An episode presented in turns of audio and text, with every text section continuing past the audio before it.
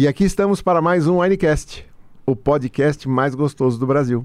Porque toda conversa regada a um bom vinho é sempre muito mais gostosa e flui. E hoje estamos aqui com o casal Fracaro.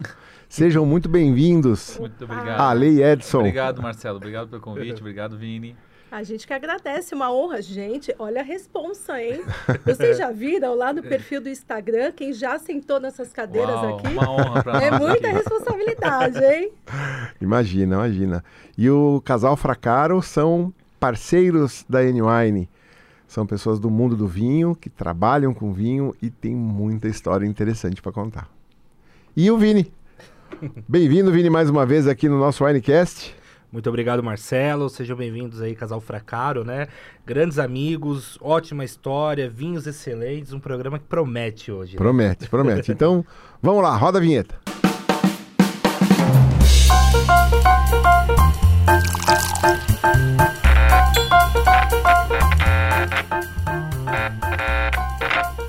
E aqui estamos então com o casal Fracaro. Um prazer receber vocês aqui, Ale e Edson, Obrigado. parceiros da N-Wine. Com muito orgulho. Muito obrigado. E aí eu queria entender um pouco mais de vocês. Conta um pouquinho pra gente, não é? Eu quero saber como é que vocês se conheceram. Eu, eu vejo o Instagram de vocês bastante ativo. É, tem muita coisa para perguntar aqui, mas acho que a primeira pergunta é: o que, que, que você quer responder primeiro? Como é que vocês estão juntos? ou como é que vocês chegaram no vinho? Eu tô fazendo essa- desse jeito porque eu não sei o que veio primeiro. Ah, o vinho veio, veio primeiro. O na vinho? minha, é, na minha vida e na, via- É. na vida dela. Como né? paixão, Com paixão. como paixão. Então, é... Pode puxar assim, pode ó. puxar? Pode, pode, pode. Então, veio por pelos meus pais, né? Que minha mãe toma vinho todo dia. Nossa. Não pode faltar. Meu pai fica, meu, de novo? Todo dia, não pode faltar vinho. E também ela fica brava. Então, essa tendência de tomar vinhos vie- vieram dos meus pais. Mais da minha mãe do que do meu pai. Mas o gosto pelo vinho veio pelo meu pai, que me influenciou muito. É, ele me apresentou alguns rótulos, eu comecei a, a me apaixonar mais, assim, gostar do assunto, né? Mas isso não me levou exatamente a, é, a me especializar no ramo. Isso aconteceu, começou a se tornar paixão quando eu morei por dois anos na, na Califórnia. E isso eu conheci algumas vinícolas lá no Napa Valley, que é, são... Principalmente a- o que mais me chamou a atenção foi a Coppola, que eu, são vinhos incríveis. Incríveis. Então lá me despertou essa, essa paixão para para o mundo do vinho.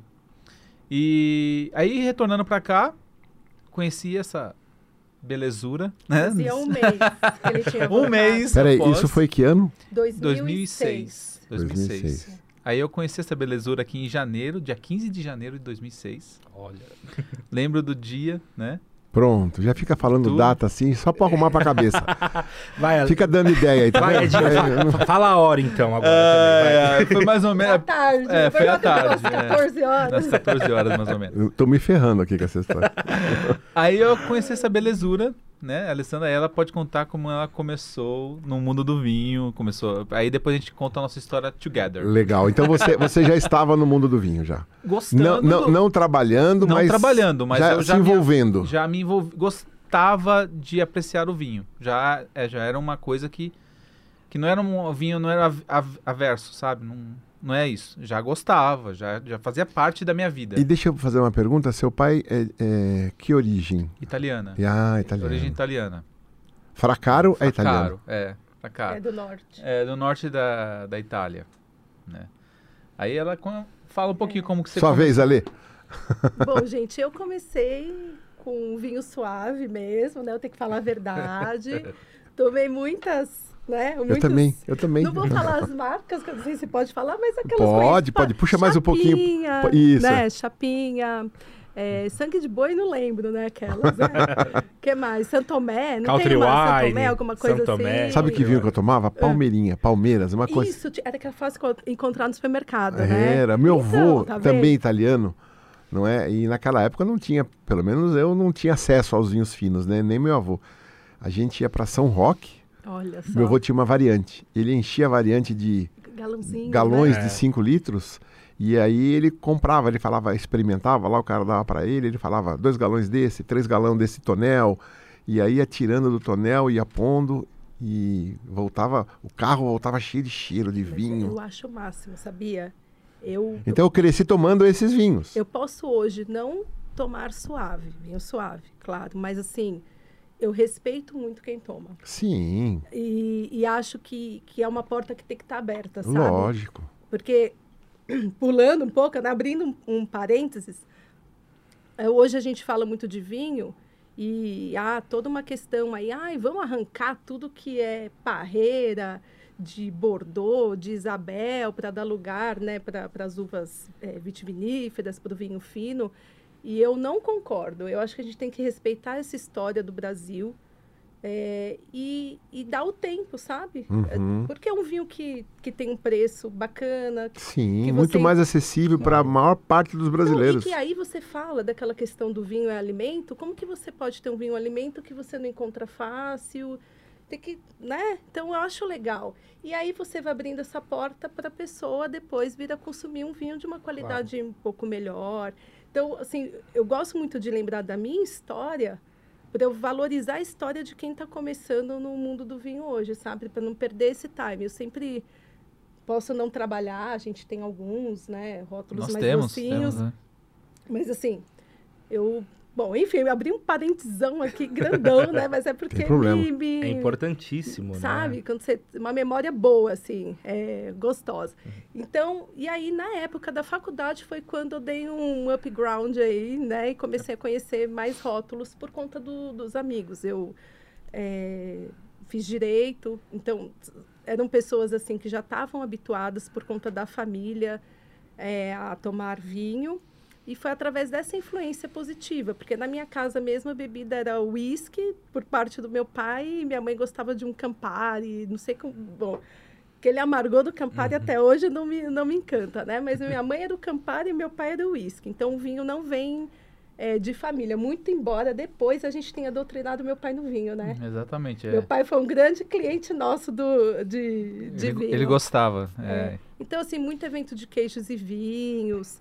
É, a gente ia para barzinho lá em Moema, daí pedia vinho. Então, foi legal. A época da faculdade era sentar num barzinho e, e pedir um vinho. E Então, nessa época estava sem Edson. sem o Edson. É, Então, antes de você continuar, nós estamos com a boca seca, né, Vini? É, já tô começando a passar mal aqui. Vamos começar pelo espumante? Eu, eu sei que manda. Vocês Então- que mandam. Opa, a gente trouxe um, É. um baita espumante nosso, que é o Cave Antiga Blanc de Blanc. Nossa. 24 meses de autólise. Eu acho que vocês vão gostar. Uhum. Nós acabamos de fornecer para um casamento e foi surpreendente. Eu teimei com o noivo. Com pega mais. Ele falou: "Não, não tá bom, pessoal, metade dos convidados não bebem, são islâmicos, né?" Não, metade não bebe, falou: "Tá bom. Só conta e risco." Deu antes da metade da festa já tinha acabado o, o espumante. É, não tinha não tinha o que fazer, mas aí a, você vê como o pessoal gostou, os convidados gostaram demais. Então é um produto Posso pedir bom. uma ajuda aí para quem está ouvindo a gente e não entende direito algum palavreado? Ah, sim, claro. Explica pro, pro pessoal o que, que é 24 meses de autólise. Ah, sim, sim. 24 meses de autólise significa que ah, o vinho ficou em contato com as borras finas do vinho por 24 meses. Ele ficou na, naquela. Eu sempre esqueço o nome. Remoagem. Rem- fazendo a remoagem por 24 meses até ser feito o degorgement, né? Para tirar essa, essa borra e ficar límpido e transparente, né? Então, é essa. É, esse é por isso que a gente fala que 20 ficou 24 meses em autólise. E Blanc de Blanc porque ele é um 100% Chardonnay. Então é uma uva branca, né? Não tem mistura com uva tinta no, no blend. Não tem, a, né? não tem um, não é um cuvê, né? É, agora uma pergunta minha. Vini, é, a vinificação do vinho desse espumante é feito com ou sem as cascas das uvas? Sem as cascas das uvas. Sem as cascas, né? Sem as cascas aqui. Até porque você não quer extrair nada da, da casca, que principalmente no, no- no caso do espumante vai, vai mudar muito a percepção sensorial Uhum. do, do vinho. Então aqui é sem as cascas.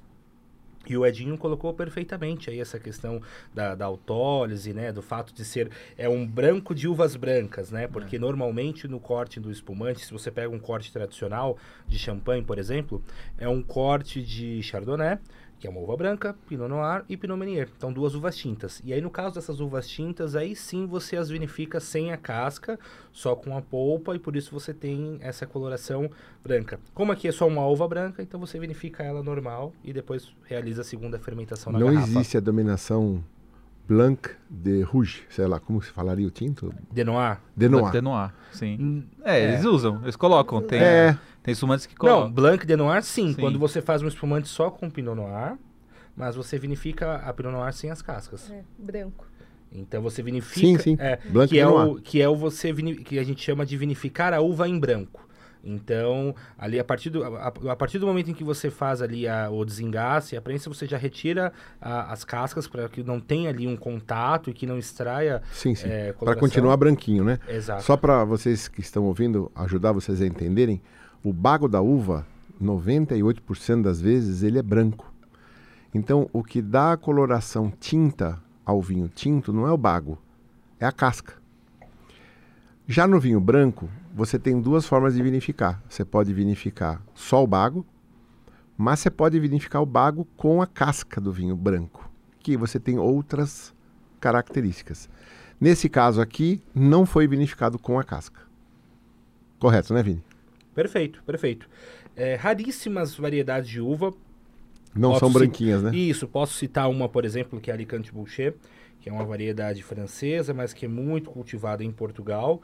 E aqui no Brasil vem cada vez mais também sendo cultivada. Essa é uma variedade que eles chamam de tintureira, que é uma variedade tão escura e ela tem tanta cor que até a polpa da, da Alicante Boucher é, é escura.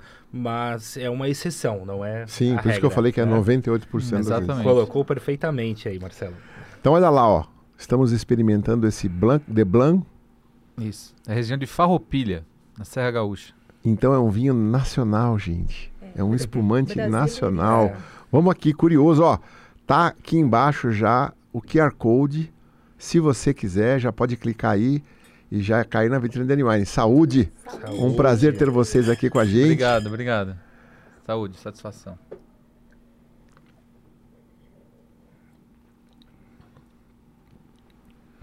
Delícia, né? Muito bom. Puxa vida, muita espuma, né? Ele é cremoso, É. tem mas- acidez. Como fala isso, Guilherme? É colchão? É, ele tem uma perlagem aqui falando da gaseificação fina, né? E muito elegante, muito delicada. Agora, essa questão dos 24 meses em autólise, que o Edinho colocou, é, é responsável por boa parte da percepção sensorial que nós temos desse espumante. Né? Esses 24 meses em autólise vai, conferir para o espumante um, acerto, um certo toque amanteigado, né? uma untuosidade, e você nota isso bem presente na, em boca. Ele tem um aroma ali, um brioche, um certo aroma né, de, de, de panificação que, que, é, que é delicioso, Sim, né? sim. E, e que é bem, é bem característico em espumantes que, que ficam esse período em, em, em autólise. E, mas ao mesmo tempo é um brute, mas é um brute muito delicado, né? E eu acho que isso, Marcelo, é algo que nós até é, a gente pode notar que cada vez mais nós encontramos brutes no mercado que são muito elegantes, que não são tão amargos, que não são tão secos. A gente vem provando muito espumante recentemente, Sim. né? E, e- e muitos estão tendo esse perfil agora, né? E isso é, é muito interessante porque é, até para quem está começando a tomar um brute, esse aqui é um brute fácil de se beber, né? Muito gostoso, muito agradável. Bem redondo também, né? Sim.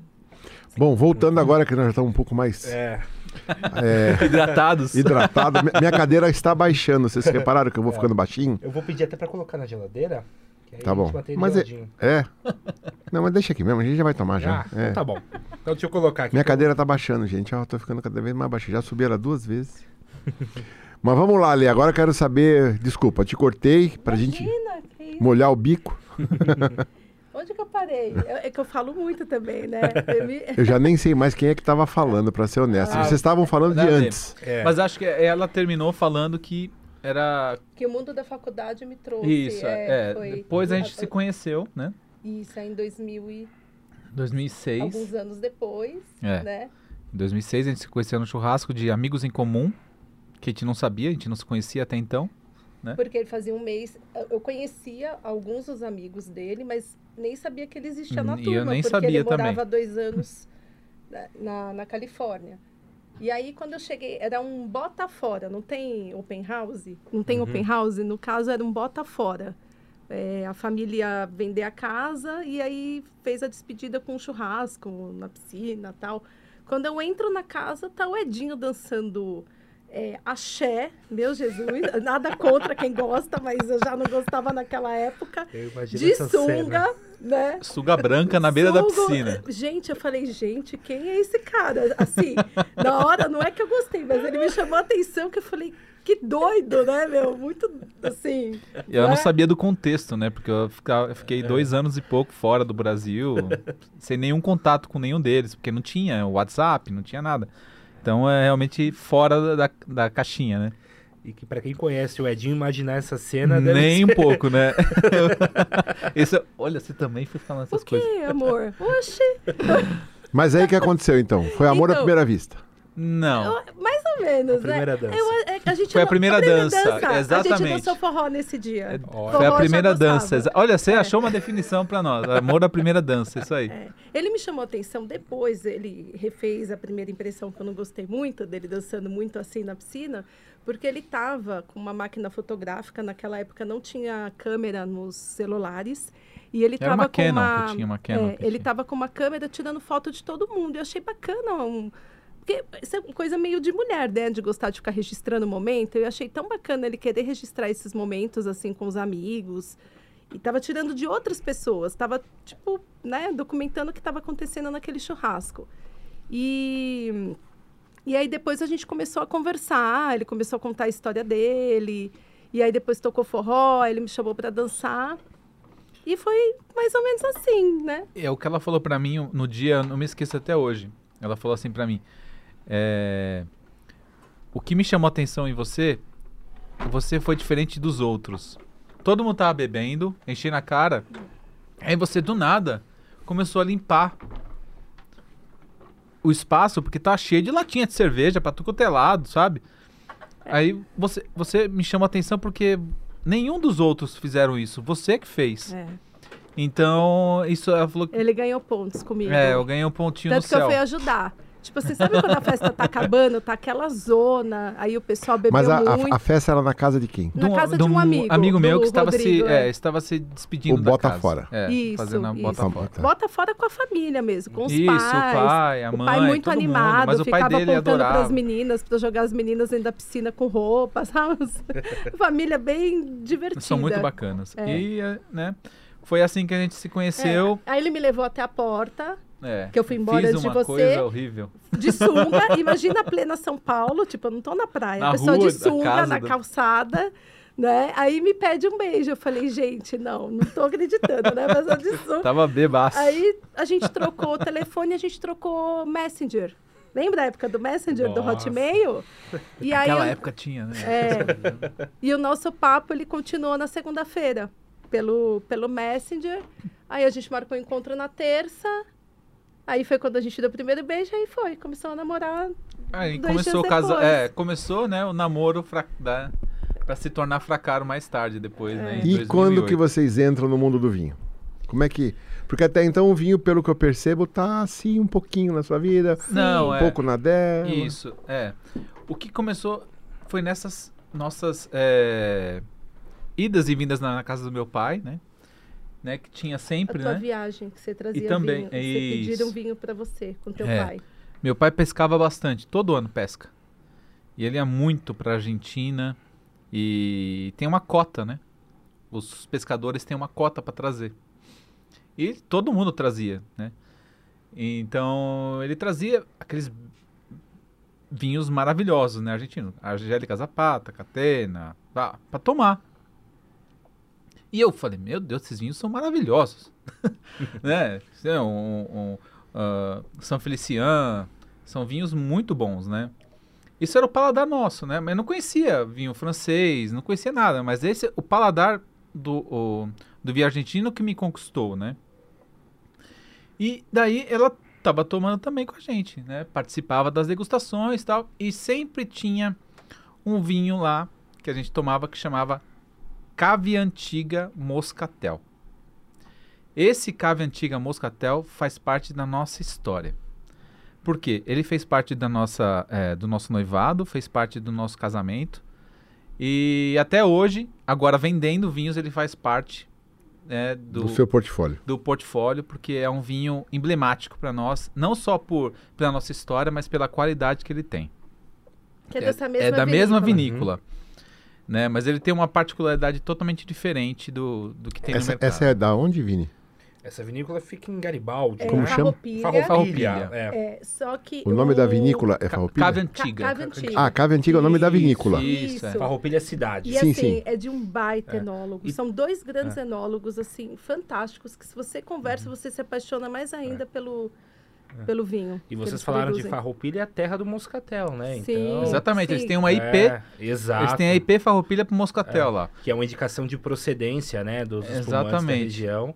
Que denota uma qualidade superior no espumante local, né? Que o vinho local tem uma tipicidade, uma simbologia tão importante ao ponto de se ter uma legislação específica, né? Sim, pra- pra esse vinho. produção, né? Tem toda uma Exato. regra de produção. E, e a gente gostou tanto desse Moscatel que a gente sabe que o ah, os espumantes são. O espumante é coringa, né? Então você consegue harmonizar com diversos pratos. Só que a gente foi no modo hard na nossa. Na nossa. Nosso noivado, né? Que a gente fez um noivado. Diferente, a gente fez um noivado à fantasia. Então todos os convidados foram fantasiados. É, é que era meu aniversário de 30 e o aniversário. Agora eu vou falar a idade dele, né? Ele é três anos mais novo que eu. Então era meu aniversário de 30 e era o aniversário dele de 27. E aí a gente chamou todo mundo para uma festa fantasia. Aí né, neste aniversário a gente anunciou que, que era o nosso noivado também. Né? Então foi Isso. meio. E a gente lev- é, levou exageradas 12 caixas de moscatel. Porque aí a gente não tinha o know-how nessa época. 12 né? caixas de moscatel pra E festa. o moscatel que você levou era mais docinho. É, Do- é doce, doce, É né? pra- Porque era o que a gente gostava. Sim. Posso que- falar? Eu gosto. Então, Então, é eu uma amo. Eu adoro Mas a gente vinho. não pode servir moscatel a primeiro, o único, né? Não, só eu vou, isso, falar, eu vou é. falar quem fala, ah, ele gosta de moscatel. Ó, Vou quase falar um gente, palavrão. eu já era fã do Eu- Marcelo, baita empreendedor, né? Agora, poxa, olha só, Não toma tô um monte nem- de vinho e gosta de moscatel. Não dos tô meus. nem aí pra quem fala, ah, Ó. eu gosto de vinho, do- gosto. Gente, coloca É meu- palmas pra ele. É meu- palmas. É meu gosto. Quem tem alguma coisa a ver com o meu gosto, né? Fantástico. E pra, pra sobremesas não tem igual. Sim, Moscatel, não, mas é- é-. Excelente. É, olha, eu não sei, tem algumas coisas que marcam, né? Então, não sei se é por causa da minha infância que eu cresci tomando esses vinhos e eu não tomava o vinho do garrafão. Meu avô colocava vinho com água e açúcar, porque era assim que a gente tinha que tomar vinho, vinho aquele Suco vinho. do vinho. É.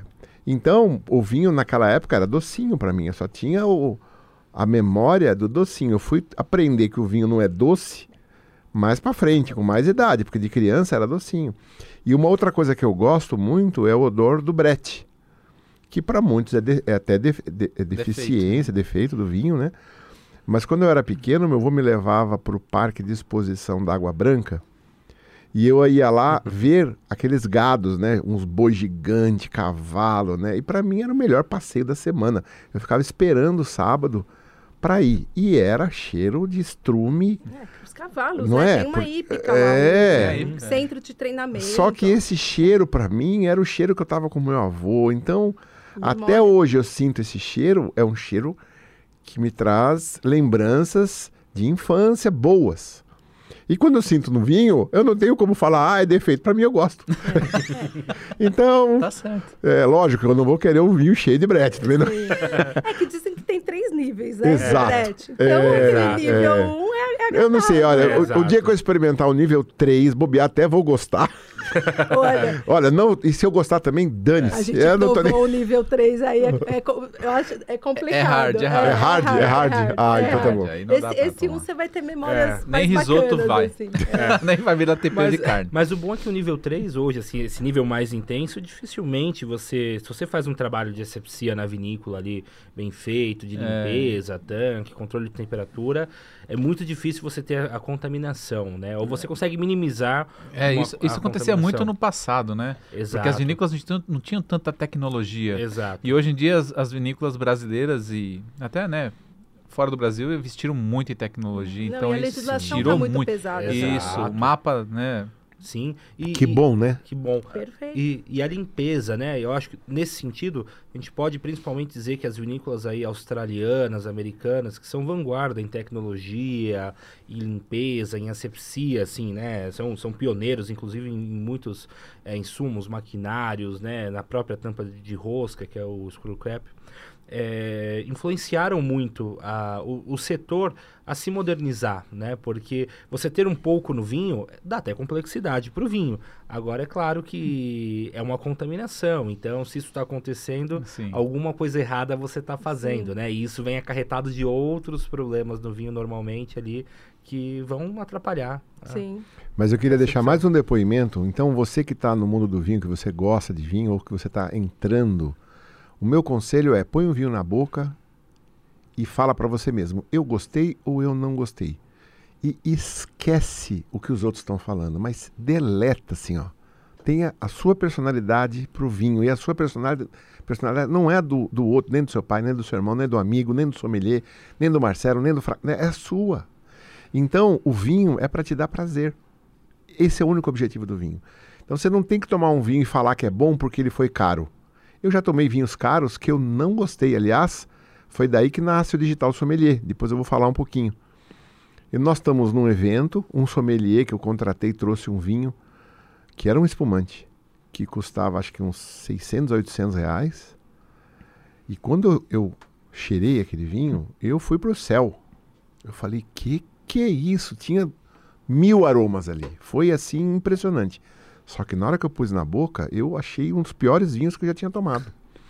Só que ele já tinha falado tão bem, tão bem, tão bem, e havia assim, não vou lembrar agora como é que era, mas era um- uma vinícola importante, acho que era francês, era caro, era tudo, tudo de bom. E eu não gostei. E aí chegou uma hora que eu falei, olha, eu não gostei desse vinho. Se eu vou dar uma nota para esse vinho, é um. O cara falou, mas como? Como que você vai dar? Eu falei, "Ah, mas é a minha nota. Sincericídio. total. Você me respeita, é a minha nota. Eu não gostei, eu não tomo de novo, não vou tomar nem o que sobrou na taça. Pode entregar para alguém se alguém gostou. E aí eu começo a cair essa ficha. Que eu não sou obrigado a gostar de um vinho porque ele é famoso, porque ele tem rótulo famoso, porque ele foi feito do jeito certo, porque a uva é importante. Dane-se. Se eu pus na boca, não gostei, não gostei, ponto. Mas tem uma coisa no vinho que é- também a gente tem que dar um. É, o, o, o Vini pode me ajudar. Eu tive um cliente meu que foi para Portugal e foi comemorar o aniversário de casamento dele. Ele falou: Não, aqui em Portugal vou ter que comprar um peramanca. E foi atrás de um peramanca. Foi difícil achar. Ele achou o peramanca. Aquele dia, todo especial, pediu uma comida maravilhosa tal. Quando ele colocou na taça, ele falou que não conseguiu tomar. Porque o vinho estava horrível. E jogou na pia. No peramanca. Eu falei, você é louco? Eu falei, olha, eu tentei tomar no dia seguinte, mas eu não consegui. Era muito ruim. Então, o que acontece? Às vezes é a garrafa. Né? Sim, pode ser, Pode mas, ser mas o fato aquela é. garrafa. O Se vinho você, tem muito se disso. você não gostou, É, respeite É. o seu gosto. Não gostei. não gostei, é, E exatamente. se você gosta de vinho suave, tome, Tome vinho vinho, suave, suave, claro. entendeu? Agora, vou te é, falar. Que, é que Peramanca, gente, Não, é eu- o ócucur dos vinhos É. portugueses. Mas eu vou né? te falar, eu tive lá na Cartucha, Isso, André. tive lá na Cartucha, tomei o pera branca, o peramanca branco. Branco. E vou te falar, pra mim não foi nada, não foi ruim. Mas eu tava esperando muito É mais. porque não é compatível com o preço que chega aqui, né? Né? E aí a gente cria uma expectativa que. Por outro lado, eu tomei um vinho numa vinícola portuguesa que eu não sei nem repetir o nome, caramba. Um vinho maravilhoso. O cara estava vendendo por 8 euros. Olha que benção. Um vinho maravilhoso. Casou com o meu gosto. É. Então, eu acho que é isso que as pessoas têm que ter em mente. Você Exatamente. tem que compreender o seu gosto. Vinho bom é o vinho que você gosta. Eu sou super de acordo e eu vou aproveitar o gancho, porque eu fui trabalhar com vinho. O vinho entrou na minha vida pela motivação do resultado final do meu trabalho levar felicidade para as pessoas. Então, para mim, vinho é felicidade. Eu gosto muito de saber, de entender o que, que a pessoa gosta e para, né, claro que pode acontecer da gente errar, mas graças a Deus a gente está acertando. Ah, eu gosto de vinho mais docinho, eu não gosto de vinho com tanino. Não, não importa a técnica, qual que é a vinícola, né? É, quanto custa, eu vou apresentar para aquela pessoa aquele vinho próximo do paladar dela, porque eu quero que ela seja feliz quando ela estiver provando aquele vinho.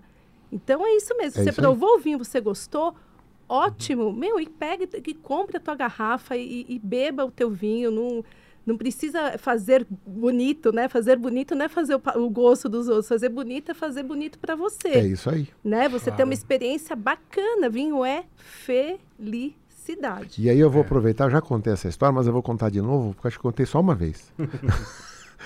É, eu, depois que comecei a tomar vinhos finos, acabei ficando associado de um clube famoso de vinho aí. E os vinhos chegavam na minha casa, eu tomava, na maior parte das vezes eu não gostava. E eu falava, eu não entendo de vinho. A, a gente põe a culpa na gente. Né? Eu não entendo de vinho. Ou, eu não sou do vinho, acho que eu sou da cerveja, acho que eu sou do uísque, sei lá. Mas eu não sou do vinho. E eu já ouvi muita gente falar isso. Até que um dia eu estou no meu condomínio e um vizinho meu muito querido, aliás, um abraço, Antônio Toledano e Vânia. O Toledano estava importando uns vinhos da Espanha e ele levou alguns nesse evento que a gente estava lá de vizinhos. E ele abre e me põe numa taça e eu tomo aquele vinho eu falo, o que que é isso? Que que é isso, Toledano? Falei para ele, né? Ele falou, isso aqui é um Mirá, um Tempranilo de Ribeira del Duero. Eu falei, meu Deus, eu não conhecia vinho até hoje. Hoje eu conheci vinho fino. E foi esse vinho que fez um clique na minha cabeça. Antes disso, eu olhava para o vinho, queria gostar, porque eu cresci tomando vinho, mas não era algo que eu tinha tanto prazer. Depois desse mirar, eu falei, eu só preciso tomar vinho dessa categoria, dessa linha. E lógico, comecei a ajoelhar no milho com uns vinhos caros pra caramba. Que é caro, Mas depois eu fui conhecendo um ou outro que começou a caber mais no bolso, que tinha qualidade similar àquele que eu tanto gostei. E recentemente achamos um aqui na N-Wine, porque esse eu não acho mais. Como chama, Vini? Tem o Valdoeiro, criança. Valdoeiro Criança, É. que é um tempranilo também de Ribeira del Duero. Fica a dica aí do. Entra na É, vitrine, eu Valdo- adoro tempranilo. É. Ah, gostei Mas- da dica. Mas o ponto é, é, eu precisei ser tocado por um vinho que falou comigo. Sim. E o que eu sinto é que muitas vezes, muitas pessoas ainda não foram tocadas por um vinho que falou com ela. É isso mesmo. E a gente sabe que existe esse vinho, né? Quando alguém fala, não gosto de vinho, eu falo, é que você ainda não provou o vinho que tem a ver com você. Exatamente. Porque o universo do vinho ele é tão extenso Sim. e hoje eu falo que a gente vive a Disneylândia dos vinhos, porque cada quantas vinícolas que tem no mundo, né? Quantas vinícolas tem aqui no Brasil? Quantos rótulos cada vinícola? A gente vai morrer sem ter provado um décimo, que um décimo, sei lá, fala, quer dizer, 1% ou menos, é, menos ainda. Muito, Sim, muito menos, menos. do- do- né, de todos esses rótulos. Então, a gente sabe que é possível você encontrar um vinho que você tenha prazer em degustar, né? Que você se apaixone de verdade mesmo. Que você fala assim, nossa, hoje sem motivo, sem ser ocasião especial, nada, mas eu vou tomar esse vinho porque é um prazer para mim tomar esse vinho. E aí o vinho é aquela tua companhia daquela noite, né? Com um livro, Claro. com uma sessão de Netflix, enfim. Então, Ou uma É. boa comida. ou uma boa É, comida, comida, quer sim. dizer, né? Por- Eu Ou- sou apaixonada ou- ou um por podcast. Claro. Ou um, um winecast, Um winecast. aqui, que a gente está super, né, bem Sim. acompanhada. Então, é, para mim é isso mesmo. Vinho é felicidade, é para trazer Sim. felicidade. Claro que a gente, enquanto profissional, trabalha, a gente às vezes é, fica feliz com experiências de, de degustar vinhos que às vezes nem são tanto a nossa cara, mas justamente pela experiência de estar provando algo diferente, conhecendo uma técnica diferente. Mas é, é outra questão, porque a gente é, tem outros motivos para beber o vinho também, né? Mas, mas eu acho que o primeiro lugar é você preservar o teu paladar e né, Respeitar também. respeitar o teu paladar. E Claro. vinho é felicidade. Você... Vinho bom, vinho que você gosta. Essa é a minha frase. É, mas é isso mesmo. E eu costumo dizer que a experiência de tomar um vinho que você dá nota 4, você já entrou no universo do prazer assim que o vinho te traz.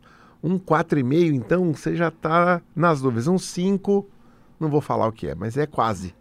Entendeu? É um vinho assim que você fala, uau, não é? É viagem. Agora, um 3,5, ok. A gente toma, né? Um 3, Eu falar que abaixo de três eu não tomo vinho. Eu já, já eu deixo. Já para mim deixa de ser uma experiência boa, porque o vinho também pode ser uma experiência ruim. Quando você pega um vinho que você não gosta, que não bate com você, Uhum. Cara, não é. toma, bebe água. É. o que a Lê fala. Às vezes eu abro um vinho, ela não gosta. Eu não vou desperdiçar minhas calorias com esse vinho. É isso aí. Eu falo isso sempre. É isso aí. Falei, Meu Deus do céu. É. Porque não é qualquer vinho que você vai obrigado a gostar. Exatamente, é. E... Então ela deixa lá na geladeira. Até porque além de tudo isso que vocês colocaram aqui de uma forma tão assim importante e rasgada, e clara, né, do, do mundo do vinho, eu, o, o vinho também é momento. Né? Exatamente, e o vinho é. ele tem um poder de tornar um momento único e exclusivo e memorável e enfim, né? perpetuar um momento, como ele pode também destruir um, um momento, né? E então isso é, é, algo que às vezes a gente esquece. E quem trabalha com vinho, né? Às vezes não se dá conta do poder que você tem em mão de poder, é, de poder tornar um momento único, especial e super assim enriquecedor, mas que também pode pode tornar assim, né, uma situação péssima e super desagradável. Então, é muito importante você tomar esse, esses cuidados saber respeitar o teu paladar, saber respeitar a ocasião, o momento, entender o que você quer, né? Isso. Então eu vou aproveitar aqui, não foi combinado, mas eu não posso deixar o gancho passar, né? O Winecast é um patrocínio da N-Wine, a N-Wine é uma plataforma online de vinhos com mais de 3 mil rótulos de vinho, dentre eles vinhos da Fracaro, vinhos maravilhosos como esse espumante que nós estamos tomando aqui, outros que nós vamos tomar hoje, fica aqui que você vai ver.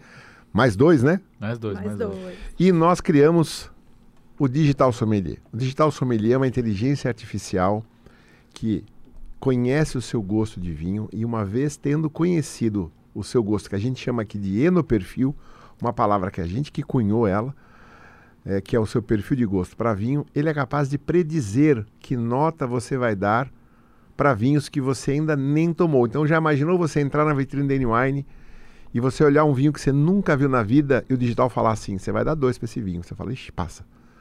Aí esse aqui você vai dar quatro e meio. Opa! E esse aqui você vai dar quatro e meio. Opa! Esse aqui você vai dar cinco. Opa! É isso que é assim que funciona o digital sommelier. Ele vai te falar que nota você vai dar para vinhos que você ainda nem tomou. Agora, como é que ele vai descobrir isso? Você precisa experimentar uns 10 rótulos de vinho e ir no aplicativo e avaliar. Falar, ó, esse vinho não gostei, um. Esse vinho gostei muito, 4,5. Esse aqui mais ou menos, 2,5, mais ou menos, 3. Nossa, esse aqui é o melhor de todos, 5. Enfim, você vai tomando os vinhos e vai dando nota. E aí que acontece? Ele conhecendo os vinhos, vai vendo as características do vinho, as notas que você vai dando, ele vai construindo o seu eno perfil. Aí você vai falar assim, Marcelo, vou ter que comprar 10 garrafas de vinho? Para ter o meu digital sommelier, meu perfil mapeado? A boa notícia é não. Nós criamos o kit no perfil. O kit no perfil são 10 garrafas de vinho, só que 10 garrafinhas de 50 ml. Então você vai comprar o kit no perfil, vai tomar o vinho 1, tem que falar lá. Olha, a minha versão é MT10, que é essa aqui, por exemplo. Porque cada kit sai com uma versão porque a gente troca um vinho por outro. Então você vai tomar o vinho 1, Aí o Digital Sommelier sabe que você está com a versão MT10 e ele sabe qual que é o vinho dessa versão. Que nota que você dá para esse vinho? 3. Ah, tô anotando aqui. Toma o segundo. Que nota que 4,5. O terceiro, 2. No final dessa experiência, que é uma experiência super legal, você fazer com seu namorado, namorada, marido, mulher, dá para fazer de dois facinho, né? Põe numa taça, 50 ml, você tem que dar uma provadinha, depois você vê. Depois que você deu a nota, vai ver que vinho que é, região, país, uva. Não vê antes, para você não se influenciar.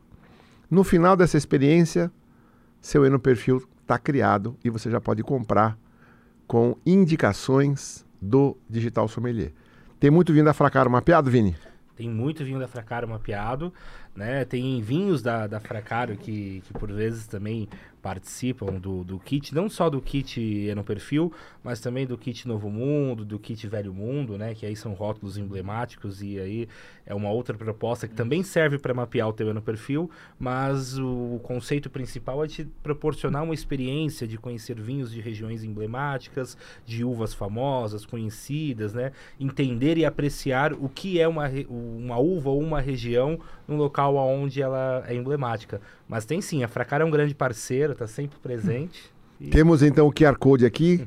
Se você estiver vendo na TV da sala, clica no QR Code. Se você estiver no computador, vê nos comentários, eu vou deixar também o link para você já cair na página do kit Eno Perfil. Adquira, mapeia seu gosto para vinho e só tome vinhos que você irá gostar. Eu posso falar sobre a minha experiência com Deve. o kit? Deve. Claro. Eu fiquei apaixonada quando eu recebi essa caixa. Eu falei, gente, que sacada genial. E assim, muito bem preservado os vinhos, né? Na, nas Mas você consumiu de logo, né? Sim, eu e o Edinho. Então dá para fazer em casal mesmo. Então vocês têm o, o perfil mapeado. É, eu, eu, só, eu só não sei como é que tá. Eu preciso ir lá testar, ver como é que tá o meu. Exato, vê se tá Eu alinhado, acho, que eu, né? vou de- eu acho que eu coloquei, como eu acabo gostando de todos os vinhos, o meu perfil é mais fácil, entendeu? Isso é um problema pro digital. Você gosta de tudo. o meu perfil é mais fácil, Sua é mais régua é difícil, muito grande. né? É. Gente, achei, e assim, é o único no Brasil, não sei se no mundo, acho que no mundo, né? Uhum. Se a gente falar... E, e vocês não estão vocês não estão comprometidos, assim, o compromisso de vocês é tipo, eu quero vender um vinho que a pessoa goste, né? Que tenha uma experiência legal. Então, meu comprometimento é, isso, com a muito experiência. legal. É assim, Porque para A ou B eu não vou indicar Fracaro, mas para C e D estou indicando os seus vinhos. Então eu não tenho que me importar. O que eu tenho que me importar é atender bem o cliente, o Isso, cliente acho ficar é. satisfeito. Então vai ter um monte de gente que vai comprar da Fracaro, vai ter um monte de gente que vai comprar de outros parceiros. Agora ele feliz, ele fica aqui, compra daqui e nós todos estamos ganhando. Sim, É. sim. Estamos servindo os nossos clientes. Exatamente. E- Essa e- é a proposta. E nesse sentido, eu acho que a Fracário, não é porque eles estão aqui, eu acho que é um dos parceiros que logo de cara notou essa importância do, do Eno Perfil, de ter os vinhos mapeados. Como você ter mais vinhos mapeados na vitrine vai te ajudar a vender mais, porque aí o cliente vai ordenar a vitrine pelo Eno Perfil, e se você tem mais vinho mapeado, vai aparecer mais vinho teu, naturalmente, né? E, em posis... e por consequência, na grande maioria das vezes, vai aparecer numa posição de destaque, né? Com uma nota elevada, e aí você vai ter uma chance de... É, é um. Então isso é muito importante. Beneficia três, né? É aquele. Sim, sim, todo mundo, sai todo mundo feliz. Exato. felizes, né? Exatamente. Parabéns. Obrigado. a vocês também de estarem conosco nessa, Obrigada. nessa jornada. Mas é aí, eu quero saber como é que vocês entraram no vinho, então. eu Vamos acho lá. que eu que vou ter que falar Então isso, vai, viu, a gente não terminou ainda aquele papo das 12 caixas de moscatel na nossa festa de Desculpa, noivado. era isso que tinha parado, verdade. Eu sabia que tinha um assunto pendente. Foi aí, foi aí que a gente parou. Por quê? E- e- e aí... Que foi, uma- desse, desse, desse espumante. É, foi, não, é, foi esse espumante que a gente tá até hoje. Só que o, o Ah, problema- o moscatel, não Isso, esse. não, tá não. certo. O problema foi o meu desconhecimento do mundo do vinho. Por quê? Eu não sabia. Eu fui pelo meu gosto, aquilo lá, vinho que você gosta. Eu gosto. Só que o problema é que quando você dá um vinho doce a festa inteira, as pessoas ficam enjoadas. Elas não conseguem tomar mais. Aí eu vi, eu olhava pro, pros garçons, vocês não estão passando mais o vinho? O que está acontecendo? Ah, as pessoas não querem mais. Aí eu, eu Eu e você, dois loucos. os dois loucos começaram a servir o pessoal na festa. Os anfitriões pararam o que estavam fazendo, pararam de curtir a festa e começaram a servir o povo ado- adoidado na Porque eu festa. achei que a gente achou que era um problema de serviço. Não, Né? mas não é. A gente achou, a gente tava achando que os, que os garçons não estavam servindo as pessoas. Mas não, as pessoas já estavam o ter- Empachadas. empachadas de tanto doce. Então sobrou um monte de garrafa. A gente tava, em- em- sabe, Falta de experiência. Falta É, de o vinho experiência. doce tem esse problema, né? Enjoa. enjoa E ele dá rápido sono e dá também. sono. E você imagina, você enfiando espumante doce É. a noite inteira nas pessoas. E, e a, a gente ficou. né? Tem a hora certa. Aí pro- depois trabalha, aí depois que a gente começou a trabalhar, nós começamos a, a, né, esse conhecimento, né, cursos, a gente percebeu que é como se fosse é um é um complemento para uma sobremesa, tá? Não para uma noite inteira de festa, um moscatel. Mas passando nisso, né, é, ele também fez parte do nosso casamento, que a gente serviu, mas só na sobremesa, né? Não, ah, não mesmo na, na, na festa inteira. Então, por isso que a gente fala que esse moscatel da, eh, da cave antiga faz parte da nossa vida, Da vida. né? E até hoje faz parte, né? Que tá no nosso portfólio também. Porque sabe o que é interessante falar sobre ele? Embora Porque se eu soubesse que o Marcelo gosta de moscatel, teria, né, a gente teria trazido quatro, né, para degustar. Não, mas- Encerrava com encerrava com moscatel.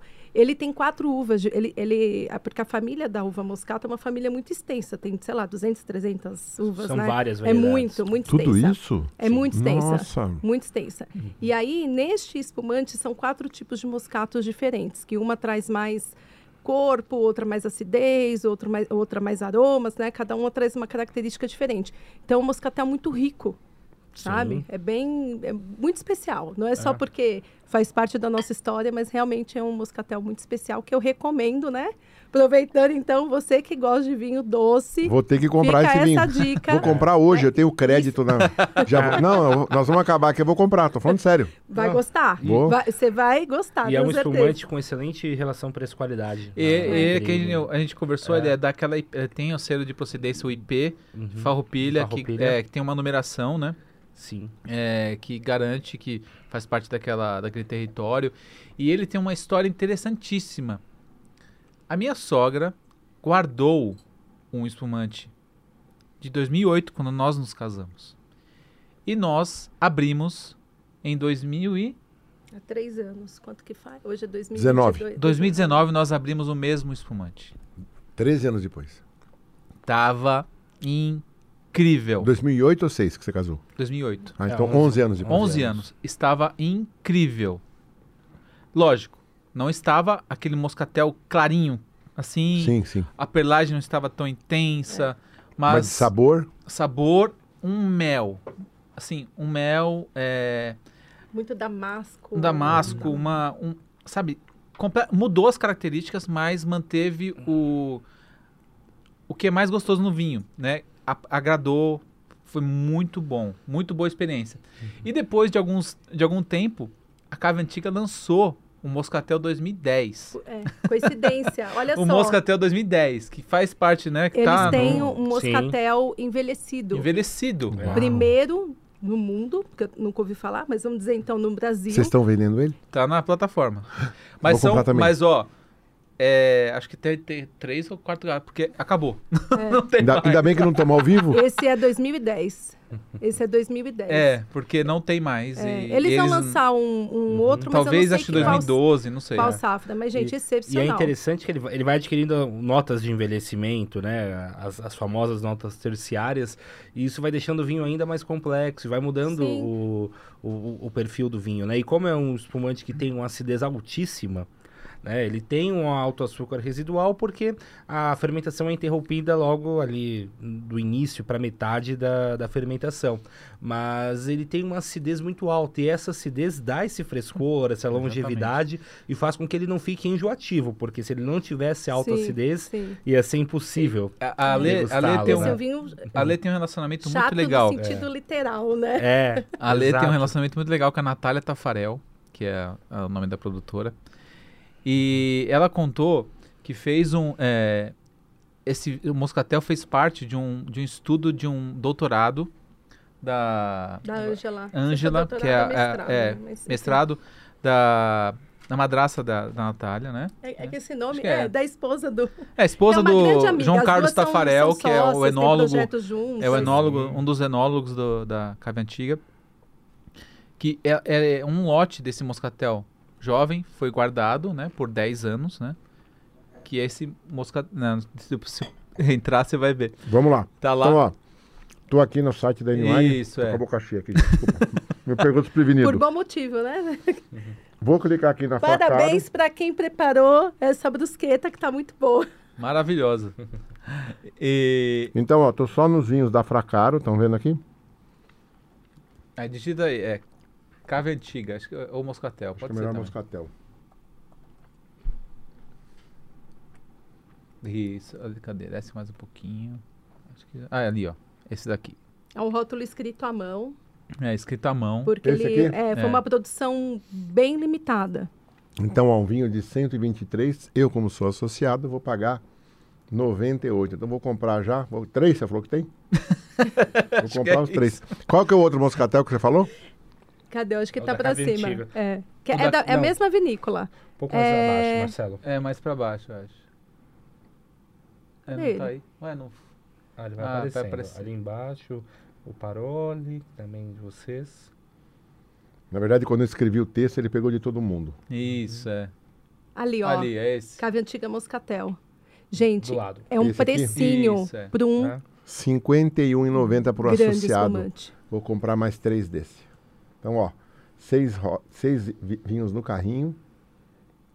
Eu gastaria, é, eu gastaria 565, porque sou associado, vou economizar 113 reais. Vou avançar, vou comprar com créditos, entrega grátis para mim, que estou aqui pertinho. Fácil assim, gente. Olha aqui, ó. Finalizar pagamento. Você está levando dois de graça nesse desconto. Não é? É, isso aí. Dois, dois Cave Antiga Moscatel. Compra feita. Então, ó, vocês já entenderam o que é ser associado do N Club. É assim, ó, você vai lá, tem crédito na, na sua carteira, compra vinho na hora que você quer, pagando com desconto. Feito. Perfeito. Os três são meus. Opa, é. Arrematei. Olha, é verdade, viu? É. Olha, tá lá. É, é, tá, ah, ixi, meu, vai ficar pra você. Porque ela adora. Não tem problema, eu tô feliz. Eu não falo que vinha felicidade, o meu papel primeiro, né? Cliente feliz, né? O parceiro feliz. Não, legal. Então, por- é, então ele fez parte de um, um estudo que via o envelhecimento do moscatel de farroupilha, da IP farroupilha. Então, é, ela fez um- essa, essa defesa de doutorado para legal para saber sobre essa. Porque a maioria das vezes o moscatel, se você pegar um moscatéis comuns, eles não têm essa capacidade de envelhecimento. É, perde a- o gás carbônico, já não fica aquela, não fica gostoso de tomar. Esse já é diferente. Eu comprei três em 2010, né? Três, Isso. foi três. Então eu vou tomar um com 12 anos. Ó, é, É, exatamente, já envelheceu mais. Não, 2010 para 2022, 12 anos, né? Sim, Isso exatamente. 12 Ah, anos. mais do que aquele que você tomou. É, Verdade.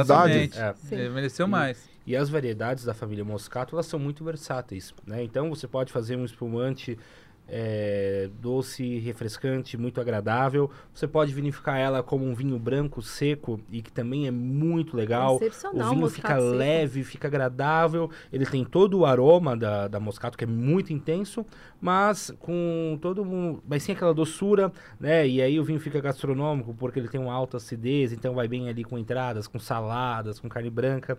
Em Portugal é muito comum se vinificar a moscato como um vinho fortificado. Né? E aí você É. tem o moscatel do É, Douro, o moscatel do maravilhoso. Setúbal. Nós até provamos um Moscatel de Delicioso. Setúbal, adoro. É. Nossa, que incrível. fez muito sucesso. Então, é uma variedade muito. São variedades, né, da, da família Moscato que são muito O versáteis. licoroso né? tá aí?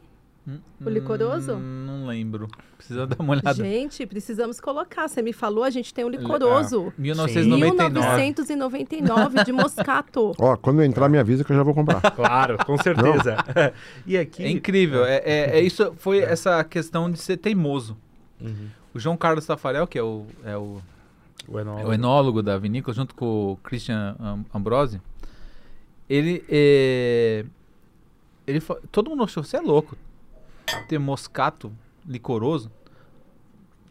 Pode deixar, porque moscato geralmente é é, fazer Sim. moscatel, tal, participar de alguns cortes. Não, eu vou fazer um licoroso de moscatel. Até então não, tinham feito, ainda mais em 1999, quando ele assumiu a, a, a, a produção ali da, da cave antiga, né? Depois ele adquiriu tal, agora tem os sócios, né? Mas é. Aí ele. Todo mundo achou ele de louco, porque ele deixou, né? Fermentando por tanto tempo, né? Então, esse é, licoroso 1999 é. É que ele fala, é, foi, foi fruto da minha teimosia. porque senão não existiria ele. E ele tem algumas, né? Como a Schomburger, que também é uma Schomburger, variedade é. que, que, que ele tem, uma variedade alemã, que ele é o único produtor no Brasil Na América E- e- Latina. É, eu ia né? dizer, da América Latina, que, que tem essa variedade cultivada, né, aqui no Brasil. E ele tem um blend com Chardonnay. né, que é Chardonnay, 50% meio a meio, é. Schomburger, 50% Chardonnay, e que é uma variedade rara. E... Como é que é essa uva, Vini? Olha, eu vou te dizer, sendo sincero, o único Schomburger que eu provei foi o, o da Cave Antiga.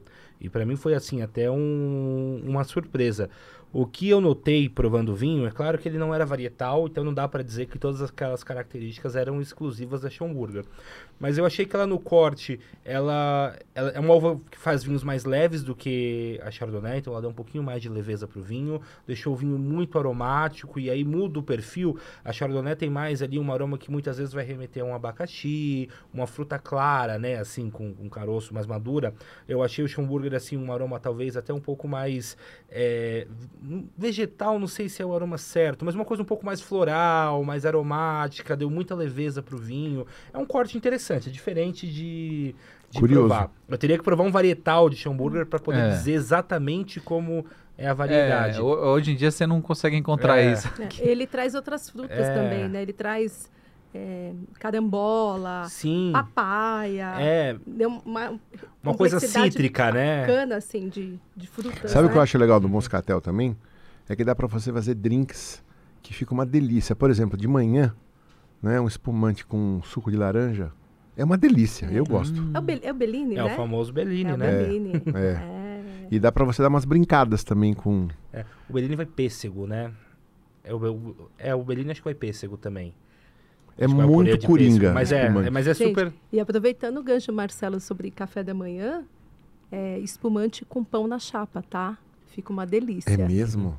A gente faz essa. Quando a gente leva, a gente. Pessoal, ela também faz eventos. Ela já tá começando a dar spoiler aqui. Tá Mas bom. dá- não, pode dar, pode dar.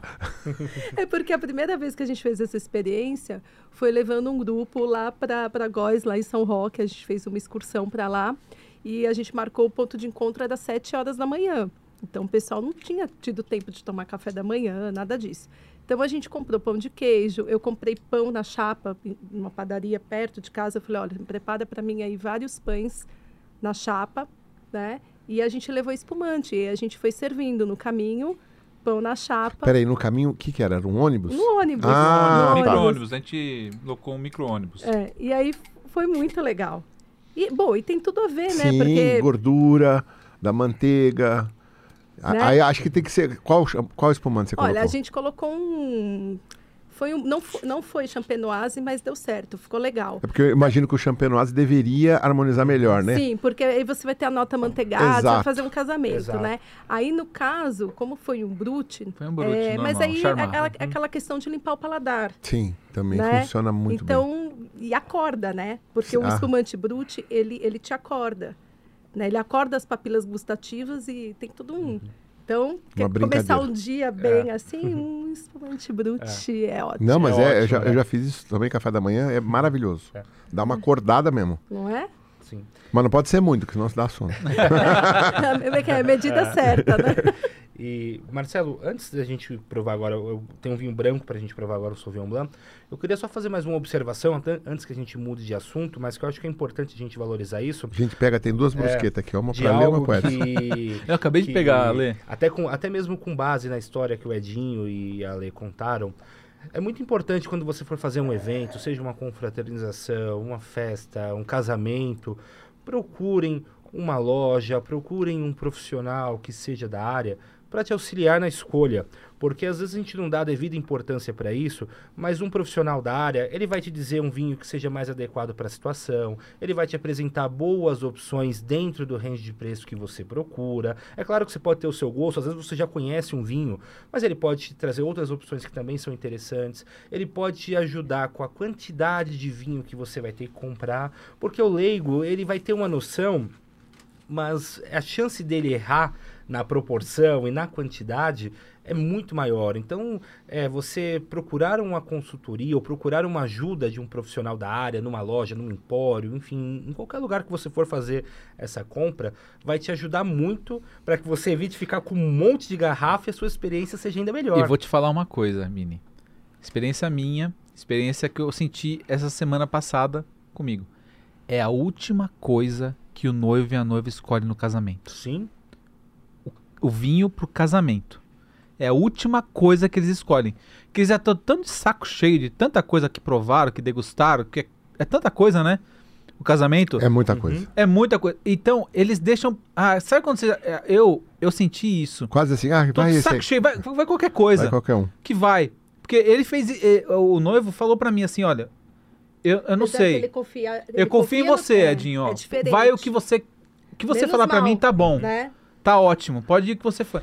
Mas imagina com uma pessoa que não entende nada. Ah, vou pegar esse aqui qualquer um É, mesmo. E quem confia na pessoa errada que só É. quer Ou não, quer, ou não quer, ou não confiar, amor. Pior, ele chega numa loja, eu quero três caixas disso aqui, ou- ou quatro caixas, e aí é um fiasco. Não é legal, né? Porque ele não, não procurou uma ajuda, não procurou uma assistência. Então é, é, é Claro. válido isso. Mas né? aí, deixa eu te fazer uma pergunta. Eu acho, e é minha opinião, é só um acho, né? Você que vai dizer que você está fazendo isso aí mais ativamente. Se colocar só um rótulo, eu acho que não é bom. Precisaria colocar uns dois ou três e dizer para a pessoa: esse é o mais doce, esse é o mais seco. Porque não é porque eu gosto de moscatel que todo mundo gosta, Sim, né? não, não. Então não, mas é- seria é- ideal você fazer um é- mix? é- No é- nosso casamento Sim. a gente colocou gente três. colocou, nós mas a gente três. encontra resistência. É. Então, quando a gente tem essa abertura, a gente explica, fala, né, que- Claro. não só pela questão, pela questão da harmonização, mas também pela questão de agradar o convidado, porque daí nesse caso você está fazendo a festa para você, mas para os convidados É que estão lá te? Claro. prestigiando, Exato. né? Sim. Então, Uma vez eu tive numa festa que tinha três tipos de taça. Então Uau. você já sabia qual era o vinho que estava sendo servido só de olhar para a taça. Tava na flute, Sim. tinha aquela Sim. outra, como chama? É, É, pra espumante? é, fugiu o nome agora. Tem aí, aquela que tava aí. Tá, aquela tulipa. Tulipa Uhum. e tinha aquela larguinha. A tulipa tá ali atrás. Ah, tá ali atrás. E tinha a larguinha. a Borgonha. É, então aquela que foi feita nos seios da Ah, Não, é a Ah, Maria Antonieta. Ah, Antonieta. É. cupê. Cupê. Isso, Uhum. cupê. Ah, então cada um. Então você olhava se era flute, se era. Fugiu de novo. Tulipa. tulipa ou cupê, você já sabia que vinho que estava lá dentro, que espumante estava lá dentro. Eu achei É. genial. E assim, muita consideração, porque a gente tava numa rodinha, chegava a cupê, dois falavam, ah, eu quero essa. Aí chegava outra, outras pessoas falavam, eu quero essa. Cada um já sabia qual que queria pegar. Olha que Fica a dica. Detalhe, detalhe que encanta, Claro. né? Legal. Não é? legal, É, foi, é, marcou. E, e nesse sentido também é importante a gente dizer e, e deixar claro isso que assim o profissional da área que está ali naquele lugar ele está ali para te ajudar. É claro que assim a gente não pode tomar a exceção como a regra. É claro que pode ter um ou outro profissional talvez não seja tão idôneo ou que queira ganhar mais dinheiro e vai querer te oferecer mais caro, mas gente, esse, essa não é a regra do setor. Você tem pessoas que estão ali, que estudaram, que estão preparadas, que querem te dar a melhor opção para ser justamente o contrário, para que você tenha a melhor experiência gastando o, o valor mais justo possível. Mas, Vini, de novo, você está certíssimo, não estou querendo de maneira alguma Uhum. não dar crédito e valor ao. Mas eu acho que é mais importante você oferecer opções do que você bater o martelo e falar esse é o melhor vinho. Porque esse é o melhor vinho para quem? Ah, Não, claro, não. Eu não estou nem dizendo na questão da escolha do vinho, mas eu falo de você buscar tá. uma assessoria para te ajudar a tomar a, a melhor decisão. Porque certamente se o Edinho e a Lê tivessem buscado uma assessoria naquela época, vocês teriam um Com espumante certeza. que é de Exatamente. vocês e que Nós não- vocês adoram. É isso, exatamente. Nós não procuramos, Exato. então.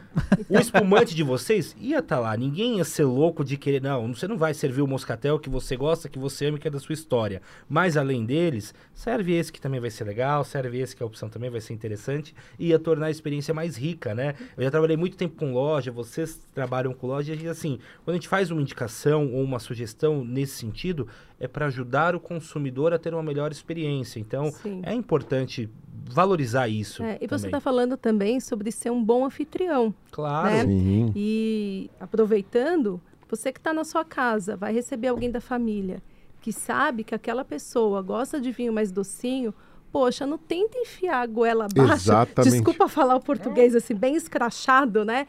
Um vinho que você gosta e que custa não sei quanto, que da vinícola XYZ, que você sabe que não vai agradar aquela pessoa. Às vezes você vai deixar aquele teu convidado constrangido, vai falar que gostou sem ter gostado. Só para não fazer feio. Só para não fazer feio.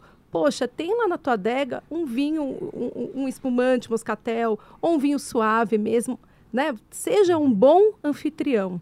Isso né? aí. Sem E já que nós estamos falando Já tá vindo Seja um outro bom aí. anfitrião. Bom, Quem que é o anfitrião aqui? Eu nem sei, porque eles que trouxeram o vinho. É. Bom, aqui agora, Marcelo, só para situar o- Puclavec. é, os nossos Puclavec. ouvintes. Exato. Agora aqui nós temos um Puclavec Sauvignon Blanc, que eu vou Seven, para Seven numbers. pra seven vocês. numbers. Mas também eu já abri aqui o tinto que vai ser o próximo vinho que nós vamos Você não quer provar. de- botar ele no decanter? Exato, só que aí eu queria até propor, antes da gente, de, de colocar no decanter, colocar um pouquinho para cada um de nós aqui na taça, para a gente ver como o vinho vai estar inicialmente e depois ver a evolução. A evolução. Bora. Tá bom? Ótimo. Então eu vou servir o branco na taça que a gente estava tomando o espumante, o tinto, e aí a gente vai. Perfeito. Tá bem? Esse é o sommelier. Esse é o papel de sommelier. O Marcelo já provou vinho da Eslovênia? Já, eu já tomei esse Seven Ah, Numbers. Então, já eu- conhece. Mas eu não lembro. Pra ser honesto, eu não tenho a memória do Vini. Esse, esse é. Eu esse sei que eu já é- tomei. É, é um terroir, assim, maravilhoso. Eu acho que eu tomei num dos N1 Dinners. Vocês chegaram a fornecer para alguns N1 Dinners? Lembra que eu fazia os dinners? Não, acho que eh, a gente não lembra se a gente já era parceiro na época. Ah, Pode ser que na época a gente não sei, porque não. Olha, bom, não sei também se foi esse aqui. inclusive. Seven Numbers é só Seven esse? numbers. Não, tem mais quatro. Ah, então pode ser que não tenha sido esse. Quatro. Que na minha cabeça era um tinto. É, Seven numbers só tem branco. Então não é, então era branco. Mesmo. É. Então eu falei besteira. É que assim, o. o- Uau. Eu vou posso começar da- do, do início? À vontade, à vontade. É. O programa hoje tá mais bórnia. Vamos lá. Vamos começar, Mas tá muito bom. vamos começar do início então. Tá bem bate-papo de Por boteco. que, que cargas d'água a Fracar Wine vende vinho da Eslovênia? Por quê? Que Por cargas d'água. Que coisa, que maluco você vender vinho da Que Eslovênia. maluco você vender vinho da Eslovênia. Então, estava eu, é que assim, é- nós, hoje é, hoje é normal, né, você ver live no Instagram, você entra, tem um maluco fazendo live de qualquer coisa no Instagram, né? Em 2018, não tinha nenhum, 17 ainda? Não lembro. Em 2017 não tinha ninguém fazendo live no Instagram de vinhos. Não, não é delícia, ninguém. Assim, gente, o volume era delícia. De menor. vinhos. Era volume. De muito vinho bom, não né? tinha. E Ah, live de venda. de tá vendas de falando. vinhos, é. Ah, sim. a de vendas de vinhos. A Fracar Wine, com a Eu nem ajuda, existia. A N1 nem existia em 2017. com a ajuda da Lê, que veio de, uma, de um outro mundo, que é o mundo da mesa aposta. Que eu vim do direito. É que eu fui. É, mas não, eu tô dizendo por que, que nós começamos a fazer. É.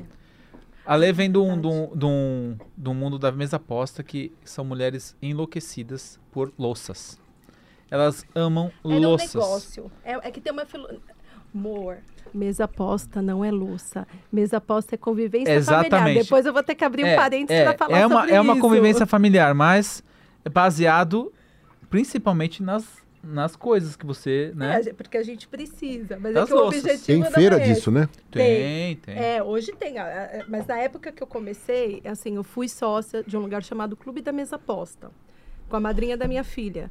O Edinho já estava no vinho, só que eu era uma coadjuvante. Eu era aquela mulher que ajudava o marido no negócio. Mas eu já tinha saído do direito até então, porque eu estava em casa com as crianças e fazia alguma coisa ou outra, assim, de... é, algum um processo ou outro na área de família, que era a minha área. Mas quando eu recebi esse convite para trabalhar com mesa aposta, eu falei, gente, é o que eu quero. Porque eu vinha perseguindo o negócio de trabalhar com a felicidade das pessoas. Porque eu saí do direito porque eu não queria mais trabalhar com o problema das pessoas, eu queria trabalhar com a felicidade das pessoas. E aí surgiu o convite, eu falei, gente, tem a minha cara. Por quê? O conceito de mesa aposta é você voltar a se reunir em família, você resgatar aqueles valores de quando a gente era criança, que a gente esperava o pai chegar em casa para poder jantar, do almoço de domingo, né? Você se reúne para saber como que foi o seu dia, como que foi na escola, é, criar memórias afetivas, é, ter essa coisa da data especial, isso marca nas crianças. Pelo menos eu, eu tenho muita memória, sabe, de, de esperar. E não era uma mesa rebuscada, era aqueles pratos, sei lá, no dia a dia da Duralex ou aquele branquinho. Você tá falando uma coisa muito engraçada, porque eu cresci na casa dos meus avós. Cresci na casa dos meus pais, né? Mas a gente vivia na casa dos meus avós. E lá era assim, a hora do almoço, todo mundo esperava todo mundo chegar para comer. A hora da janta, a mesma coisa. No domingo a gente tava lá, no sábado. É e isso, meio que deu uma perdida, né? Sim. Sim, é. E aí a, a mesa posta ela surgiu como resgate de valores, sabe? É, e eu, eu cheguei a palestrar falando sobre mesa posta para crianças, porque tem que desligar a televisão, não pode levar celular, né? É, esse, esse conceito, mas para resgatar esse momento mesmo, para a gente conseguir É um pouco que viver estamos fazendo aqui, né? É isso, viver o presente, né? Conversar, olhar no olho, Sim. olhar no olho, conversar. E aí eu, estava, né, eh, trabalhando com isso, né? eh, a gente e a gente tinha experiências. E aí nessas experiências eu levava o vinho, porque onde tem mesa tem vinho, né? O vinho está na mesa. Então, o primeiro curso que o Edinho ministrou como sommelier, de, era um curso básico de vinhos, foi lá no Clube da Mesa Posta. Nós íamos levar a mulherada, né, as nossas amigas, para fazer compras lá em Porto Ferreira, que é onde tem as lojas, a Porto É, a Brasil, capital Escala. de, de louças, é, Porto e a gente levava vinho. A gente levava vinho. Na volta, a gente fazia harmonização de vinho com brigadeiro. Moscatel ia estar lá. É, colheita tardia, Tardia sabe? Então era muito bacana. Então por isso que ele fala assim que que houve também essa. Ah, e aí surgiu o convite da Kamikado para a gente fazer, para ele ministrar é, workshop. E aí, É, pockets, assim, sabe? É. Experiências. Experiências, com, os né? clientes da loja. para né, fomentar o consumo do vinho, né, explicar, mas assim, tudo de uma forma bem leve, bem solta. E aí foi Kamikado Campinas, Kamikado São Paulo, alguns shoppings. Várias unidades da Foi Kamikado. quando você recebeu o convite para trabalhar com. de- Aí o que, que acontece? As lives. Porque eu sempre fui de pegar, fazer stories, de fazer lives, de. de- ao, ao mesmo tempo que ele estava lá ministrando o workshop, eu estava fazendo a live. E nisso surgiu um convite, Moacir falou assim: Nossa, o Edson, eu gosto do teu jeito, que você não é. que você é mais assim, despachado, não é muito formal, tem, tem a ver com a, com a, com a Puclavec, que é Puclavec and Friends, né? É uma coisa É. mais. É a maior vinícola da Eslovênia. É. E aí surgiu o convite para ele começar a trabalhar com Vinhos da, a Eslovênia. Eslovênia. E partiu disso, eventos. Até então a gente não participava de eventos de vinho. Porque de vinho, né? Porque vinho, pra, pra mim, nessa época, era hobby. Era um complemento do meu salário. Não era. é, não fazia. Não era 100% do que eu trabalhava. Não. Eu também, nesse meio tempo, eu é, me, me dedicava ao ramo de é, confecção. Né? Eu vendia tecido. Né? Você Eu tá era brincando que você representante vendeu de tecido. tecido. Eu fui representante. É tecido. mesmo? Ah, tá brincando. Jeans. Eu também vendi jeans, vendi tecido da Cianê. Cianê. Ah, meu pai deve conhecer, então. Como chama seu pai? É Edson Fracaro. É a mesma coisa. Muito no Brás. É, é, principalmente no Brás Os ali. clientes- Mas ele tinha loja? Não, não. Não. A Ele era vendedor? Intermediário. Você conheceu o Simões? Simões, sim, sim. Am- Amigo meu, a gente É vendia mesmo? junto. É, Simões é seu amigo. é, a gente vendeu muito, muito jeans lá na- no Brás durante. Bom, tinha 23, 24 anos, Uau. então faz 30 e 30 e poucos anos isso. Nossa. É, é, Eu nasci no Brás, eu sou do Brás. É mesmo? Poxa. Rua Silva Teles eu nasci. Uau. A Silva Teles é- hoje Ah, é o polo ali né? do- das confecções ali, né? É, mudou demais, né? Na minha Não. época era muito judeu. Não, não. Hoje é, não tem mais judeu. Eu sei, agora é É libanês, Libanês. Liba- chinês, chinês, muito Chinês. chinês. Depois teve uma época que teve muito coreano. coreano ainda tem. Ainda pô. tem. É, mo- migrou um pouco de rua, mas ainda tem É. bastante. Então, é, era um complemento de renda. Você né? conhece Boweiri? Boweni. Boweiri. Boweiri, já ouvi falar nesse nome. É um amigo meu, que eu, é a Confecções Boweiri, tem uma loja famosa de jeans. Mas eu vendia para muita gente lá. Agora eu não estou me lembrando os nomes, estou tentando puxar aqui. Ó, tem um pessoal antigo, o Jamal é antigo, é dessa Lemier, é, Lemier Jeans. Peraí, o Jamal não é da Monguzi. Não, não, é, tem vários Jamals, né? Que nem, É. é. que nem João. é que nem João, né? Tem muitos. Eu atendi o Jamal também, que ele tinha uma loja chamada Monguzi. Mungus. Que É, teve várias. Na... Sim, é. Tem, nossa, é tem um, o mundo do Brás ali é, é uma, É. uma loucura. Tem várias lojas ali de vários. Mas que É. interessante que você vendeu tecido. Sim, vendi tecidos por mais de 10 anos É. ali. E, é- e o vinho era um complemento. E muito, e por incrível que pareça, né? Não é. A gente. É, às vezes é encalhava do que? A pessoa gostar de vinho também. Aí ia jeans e ia vinho também junto. Caramba, você Entendeu? misturar É vinho com misturar- gin é. é, é, é- é mestre. aí. Então, Isso aí- é- aí já- Ninja. É. Aí você também né, encaixava um vinho. Ah, você gosta de vinho? Gosta? Comprou o pano aí? Não, hoje não vai querer? E um vinho? Mas acho que era Muitas por conta do vezes é assim. relacionamento, eu acho. Né? sim, Muito sim. é relacionamento. relacionamento, amizade e tal, né? Mas não, não era não era o foco, né? É. Foco mesmo era o, o jeans. Mas, é, aí a gente começou a ficar mais conhecido tal, né? E surgiu essa oportunidade lá da gente representar a Puclavec nos eventos de vinhos. Aí começou a te tomar uma forma um pouco maior, né?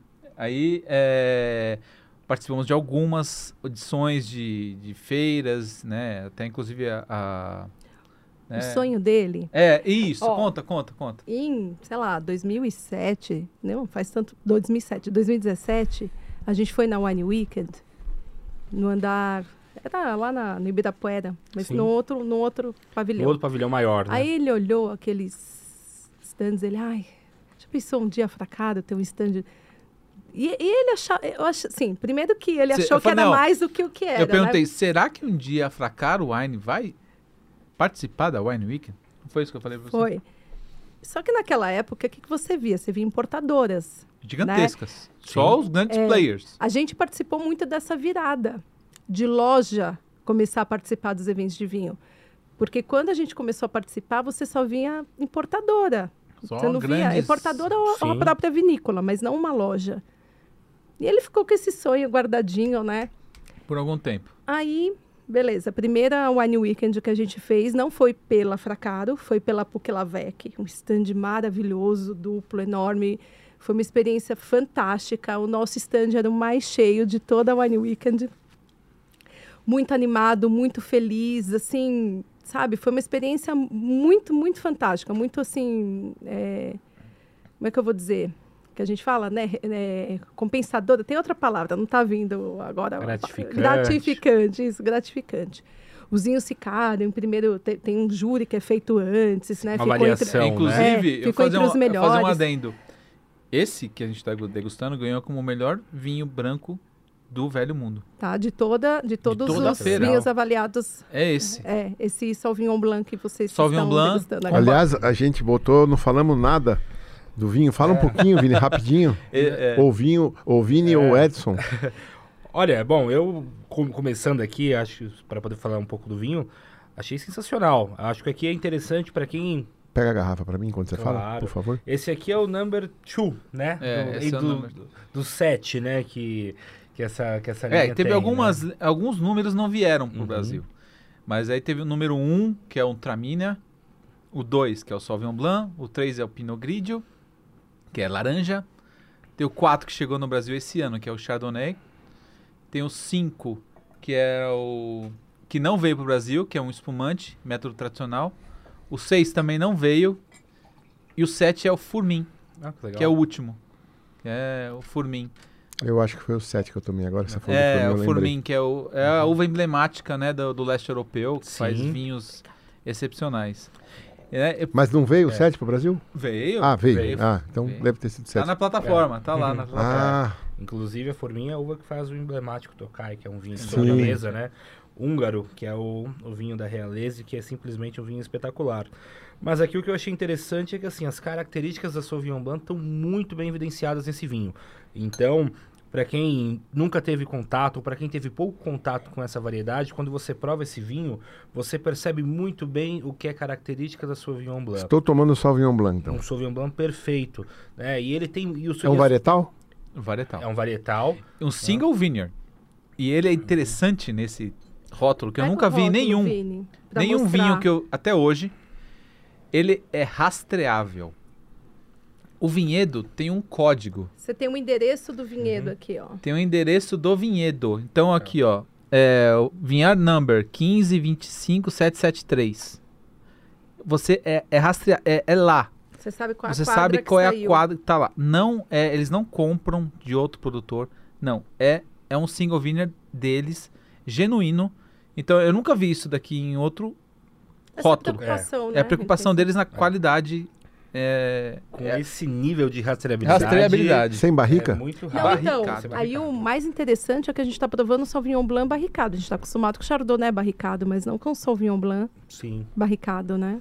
É pouco comum, até porque quando, na, a Sauvignon Blanc é uma variedade que produz vinhos menos encorpados que a Chardonnay. E a Sauvignon Blanc você busca, normalmente o produtor busca na Sauvignon Blanc o que?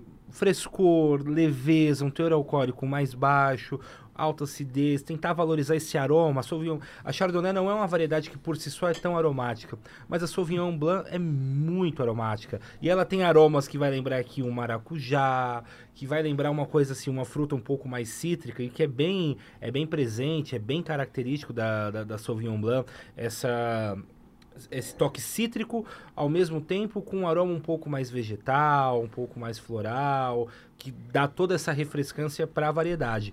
Então aqui essas características estão bem é, representadas, mas o que eu vejo é que a passagem barrica de carvalho aqui nesse vinho é muito mais para dar uma certa oxigenação para o vinho, dar uma estabilidade de cor e, e para dar um afinamento para o rótulo. E não necessariamente para aportar característica aromática e gustativa no, no vinho.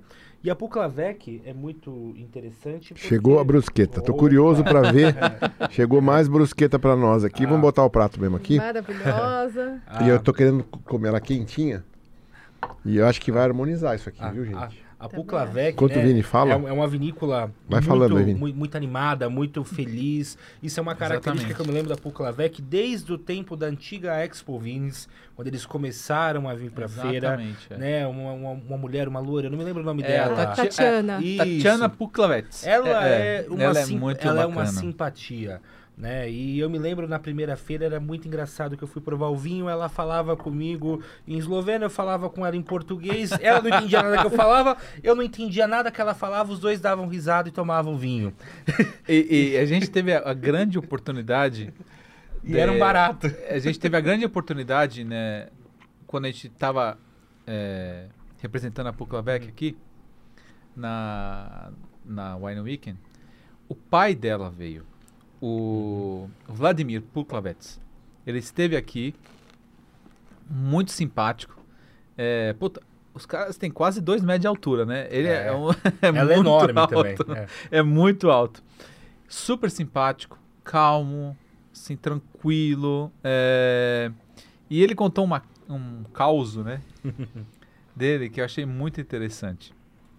Ele falou assim que ele tinha um amigo médico que jogava, eles jogavam golfe lá na, na Eslovênia, né? E ele não gostava de vinho branco. Ele falou pro amigo, então, você não gosta de vinho branco? Não. Então eu vou pegar aqui pra você um vinho branco meu, eu tô te dando. E se você não gostar desse vinho, você não.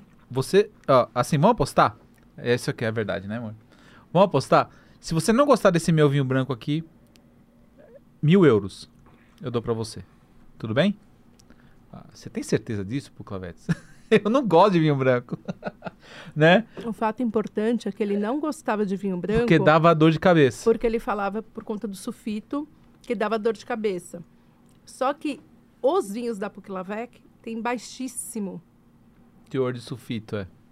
E, e- Aí depois passou um dia, passou dois. Ele ligou pro amigo. Falou, "Ô, Você não me ligou? Falei assim, não. Não me deu dor de cabeça? pra que, que eu vou te ligar? então, é, Perdi a aposta. perdi a aposta. Na verdade, ele não precisou pagar, né? Não precisou pagar. A aposta era só se o não gostasse. Se não né? gostasse. Então, isso me, me fez. é, é, atestou mais ainda a, a qualidade dos vinhos que a gente estava trabalhando ali. E em todos os, os eventos que nós vamos, tal, é, nós íamos, né? Tô com saudade, né, de levar os vinhos da, da Eslovênia para os eventos. É sempre ao concurso, é, é inusitado. Você ninguém sabe de onde vem a Eslovênia, você nem sabe de onde é. Ainda mais da Macedônia também. Nós temos vinhos É. da Eslovênia e Macedônia, que é fazia parte da Iugoslávia, né? E os tintos da Puclavec normalmente são da Macedônia, né? Isso, vem da Macedônia. Mas eles têm também um É. refosco lá na Eslovênia. Só que é, eles falaram pra mim, olha, melhor você não trazer esse agora.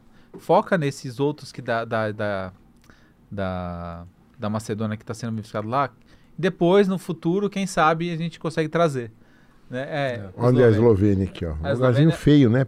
Pé da Áustria, norte da Itália. Gente, acho que dá três horas e meia. Eu ainda não fiz esse percurso, mas eu quero muito fazer. Que é ir lá para Veneza. Isso, Veneza. Então, é, ir lá para Veneza, né? é, alugando carro mesmo, amor.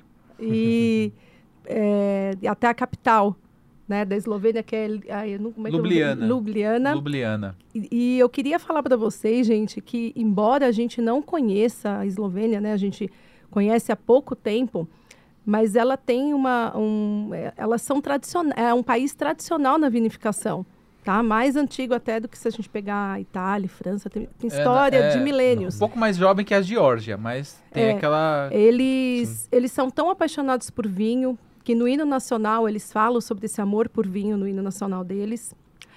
A videira mais antiga do mundo viva, né? A videira mais antiga do mundo está lá na capital da Eslovênia, com aproximadamente cinco séculos.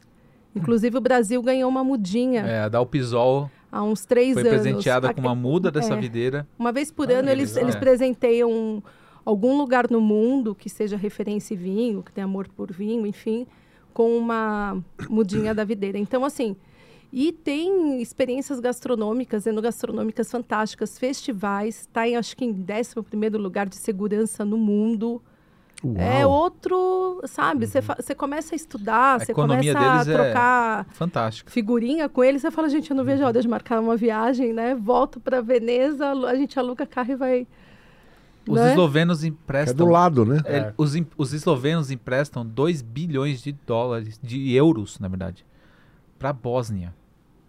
2 bilhões de os eslovenos. Aí você imagina o, o, o- como que é a economia desse paizinho pequenininho ali do lado da. Itália.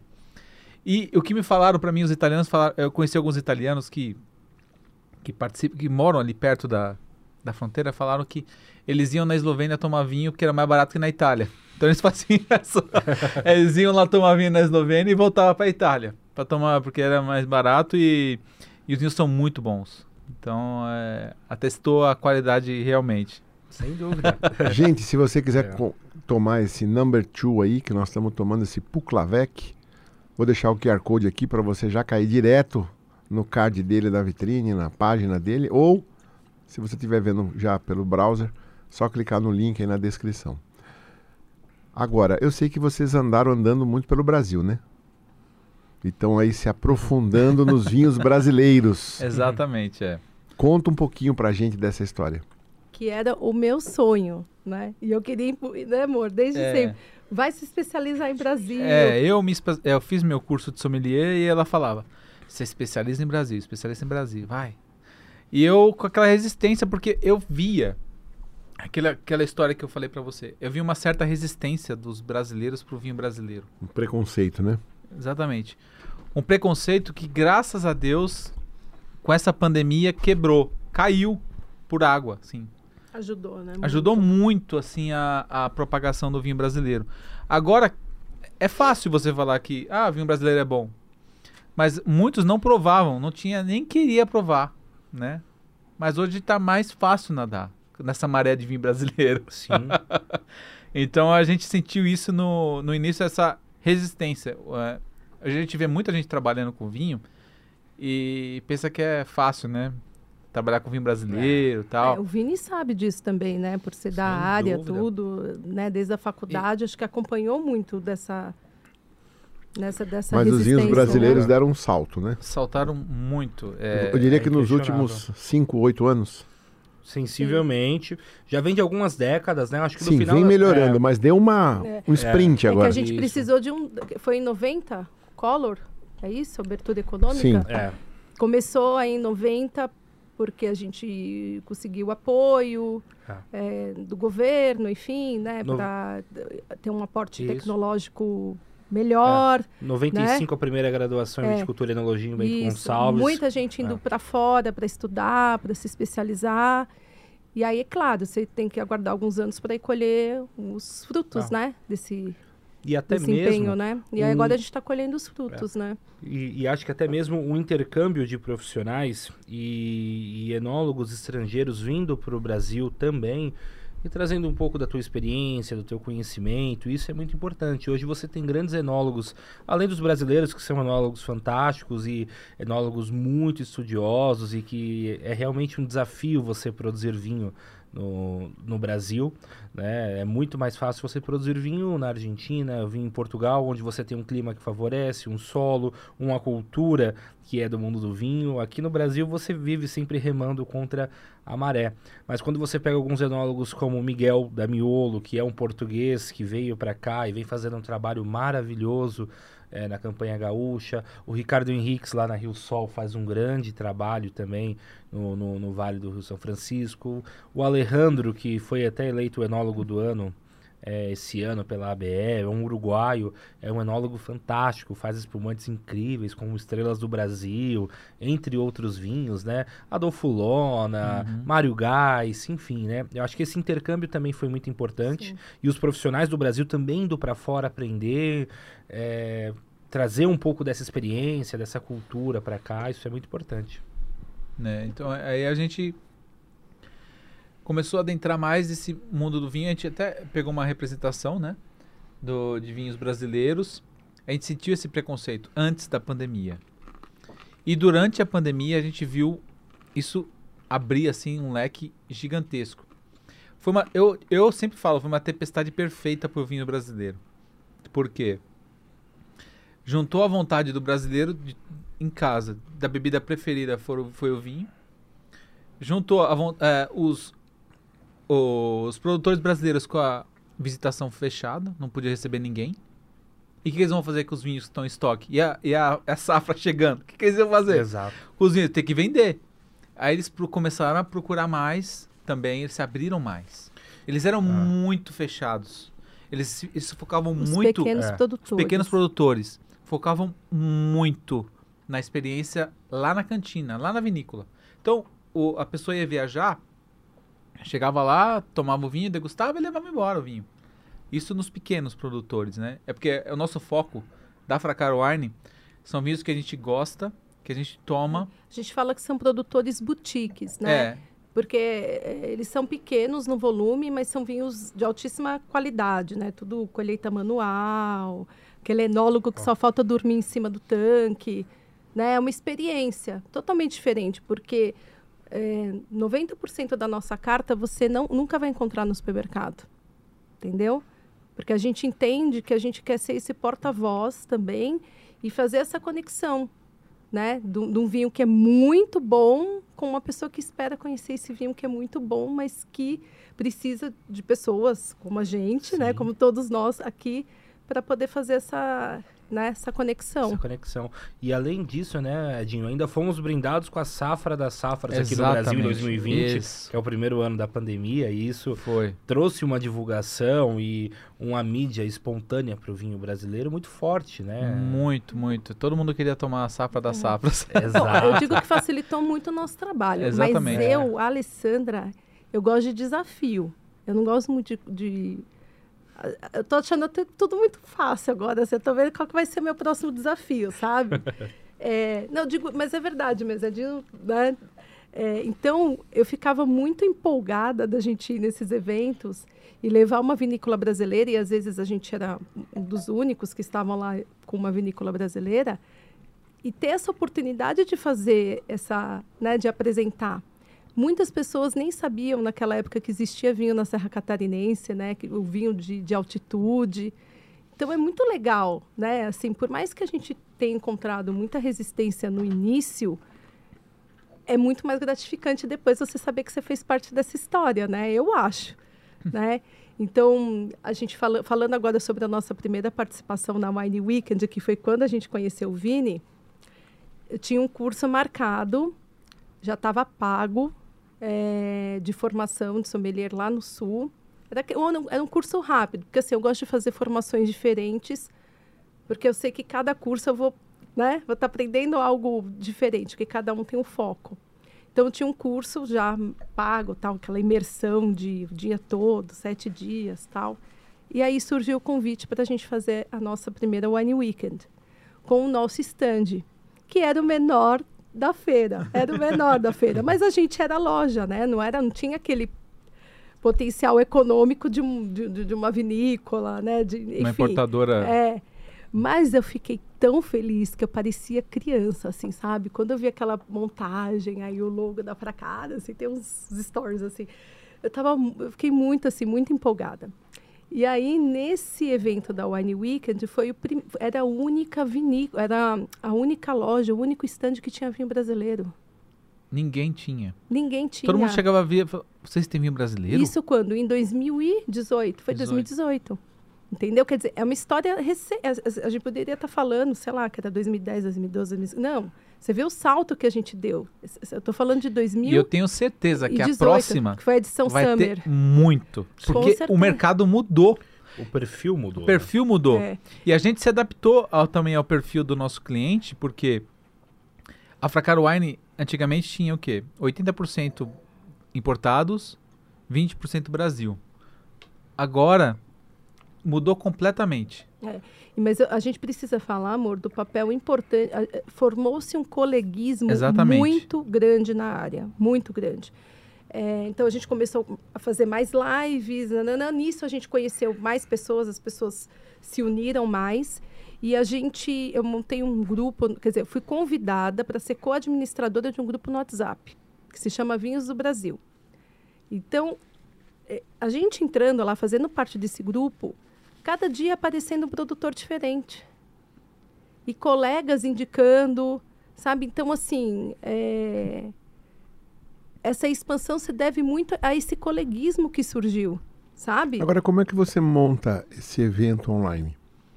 Os nossos eventos, então, a gente começou ah, o- evento de aula mesmo e degustação, a gente faz pelo Zoom. A gente começou a fazer pelo Zoom. É como começou? Vamos contar como começou? Não, começou assim, segunda semana Começou- de pandemia. Março, eu falei, Ale, ferrou tudo. O que, que a gente vai fazer, cara? Com esse monte de vinho aqui, os nossos restaurantes, o restaurante fechado, quer dizer, um monte de cliente nosso quebrou, não tem ninguém mais. O que, que a gente vai fazer?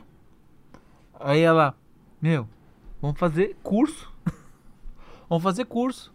Vamos lá fazer. Ah, não, vai lá, vai pra você A então. degustação foi De- por isso, mas os Isso. cursos não foi por isso. É que eu não Meu sabia o Deus, que eu tô fazer. Eu, falando. tava Ele desesperado. já vai pulando etapa. Eu tava desesperado porque tá, to- tá É, todo mundo fechando, É os a meus linha, clientes. é, a linha Sim. do tempo foi assim. É que eu sou É. mais calma que Edinho pra isso. A linha do tempo foi assim. Março, todo mundo. É que eu penso muito assim. Eu- eu eu- é bom que o problema fica com ele, que daí eu fico mais light, né? Eu fico mais light, é bom. Então, pandemia, aí a gente tem a nossa confraria. Todo mundo angustiado porque a gente saía direto, ia para restaurante, sei lá, se encontrava para tomar um vinho, né? passeio.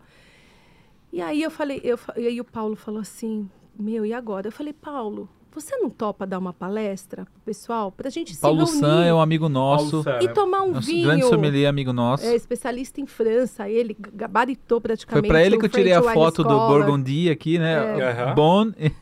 E aí eu Grande falei colega. assim, vamos, vamos nos reunir é, para tomar vinho. Primeiro Zoom em março, com- com a confraria, com o pessoal da confraria Tudo tomando fechado. vinho. E ele escolheu um tema para falar. Aí nisso a gente viu que foi legal. Aí a gente chamou ah, a Paula, a Paula que hoje está na... Pode falar? Aquelas, ai meu Deus do céu. Pode, a pode, Paula pode, que hoje é pode. sommelier da Wine, A uma da Idone, querida. né? É. Da Idônia. Eu, aí a Paula, ai, ah, vou falar sobre champanhe. Aí deu uma baita aula sobre champanhe. Aí, né, foi. O Vini também participou. Todas essas aulas que eu estou falando aqui não teve viés lucrativo, fim comercial. Não teve. O Vini palestrou gratuitamente, a, Pa- a Paula, o Paulo, o Pedro, que também falou sobre Espanha. Assim, a gente teve cerca, de, sei lá, de 50 palestras gratuitas. A única coisa, a única, é, o nome tinha que começar com P. Paula, Paula, Pedro. Pois é, né? Você vê que tava, É. tinha é, Ah, não, teve se Vini. tivesse Teve Vini P, também. se eu tivesse P, né? Aí a gente teve participação de vinícola de fora também, bem legal. Só o pessoal tava muito solícito, isso é legal, porque eu acho que abaixou a guarda, né? Vamos viver vida real, vida real mesmo que online, mas assim, eh, estar com pessoas, né? O que, que eu posso oferecer? Do meu melhor nessa, nessa ocasião. Então, essas pessoas, eu sou muito grata, porque essas pessoas, né, inclui o Vini, palestraram gratuitamente. Não tinha viés comercial. Era assim, vamos, vamos proporcionar um momento para espairecer. Tanto que essas lives, elas, elas iam até duas horas da manhã. Acabava a live, acabava o, o principal, a aula, né? É. Porque pelo Zoom dá para transmitir imagem, nananã. O pessoal continuava conversando, bebendo e desabafando. É. Foi uma terapia, foi uma wine terapia que rolou, né? Verdade. E aí, depois, depois, mas isso assim, É, claro um que pouco. assim, que foi uma consequência, né? Aí vieram clientes dessas palestras, clientes especializados, é legal porque era uma pessoa que já queria conhecer o vinho. Mas o que eu fico emocionada é que não foi algo que assim, a gente falou, vamos fazer assim, programada. Eu vou fazer isso que vai acontecer, isso que vai acontecer isso. Não. Foi uma coisa, tipo, muito Natural. natural. Foi acontecendo, É, né? e aí a gente com essa proximidade com os, ahn, os produtores, que a, a boa parte eu tenho contato no WhatsApp, que eu acho que faz uma grande diferença. Porque eu, quando eu vou falar do vinho, sei lá, de tal vinícola, eu, eu é assim, eu estou falando da história daquela vinícola. Tem pessoas por trás, tem uma história de paixão, de dedicação, Famílias, de né? suor, de luta. E, e, assim, o vinho é bom, o vinho é, o vinho é incrível. Mas é legal saber que tem pessoas, né? Que, que a história começou lá, lá na vinícola. Então, assim, que eu falo de ter o contato, não é, ai, que eu tô lembrando o negócio da Edmota, ai, eu conheço o produtor. tipo, não é nesse sentido de, Aquele tipo... meme, vocês viram? Vocês viram? O Marcelo, É, põe eu- depois o Marcelo. eu achei- amigo? o eu Paulista, é, eu- né? olha, semana que vem eu vou lá Eu conhecer o produtor, você é amigo do produtor. Tipo, Ah, aquele gozou os cariocas e os é, paulistas. tipo, Paulista. eu não quis dizer isso, tipo, né, paulistano aqui, tipo, ó, eu sou amiga do produtor, não é isso. Eu tô falando que quando você conhece a história, é pessoa real, não é, nego é negócio. Tô falando é igual a. Edmota, mas não tem nada a ver. É. É negócio, mas é um negócio humano, muito humano, muito mais humano do que poderia ser antigamente, entendeu? Claro que eu só vou vender um vinho que eu goste, que tecnicamente seja bom, mas esse esse approach aí começa com a história da vinícola, com, com a pessoa que está por trás da vinícola. Então, esse eu acho que foi o boom pra gente. Foi isso, né? Falando assim, como que começou? Não foi das nossas visitas. A gente fez visitas a vinícolas tal, mas as vinícolas que a gente visitou há anos atrás não são as vinícolas assim que a gente trabalha, as que a gente visitou, claro, a gente foi visitar fornecedor, tal, mas eu digo assim, o que começou lá atrás não é nem o que está com a gente agora. Entendeu? Porque a gente tinha essa vontade de ter vinhos diferentes na carta, de poder ser porta-voz de, um, de, de, de uma família produtora que tivesse um vinho bacana. E aí a pandemia trouxe esse. Entendeu? Mas você me permite um, um contraponto no que você falou? Claro. Eu fui para uma feira no sul, acho que chama Wine SA, né? É a Wine of South America. é, Wine. South Wine America. South America. Conheci muita gente lá. E conheci uma família muito gente boa, maravilhosa. Me apaixonei. O pai, os filhos, todos envolvidos na produção do vinho. Aí fui tomar o vinho. Então, Que decepção. Que começa decepção. com a família, mas termina com vinho. É isso. Então, é, é muito bom quando a história termina num bom vinho. Claro. É Porque isso. se a história não termina num bom Aí não vinho, tem jeito. não tem jeito. Eu, eu Que é o que a gente tava- gostar. Que é o que a gente estava falando. E Por que, que que saia justa. O que, que eu tinha- vou falar? Tem que falar, É. nossa, que delícia. É complicado, é né? complicado, É. né?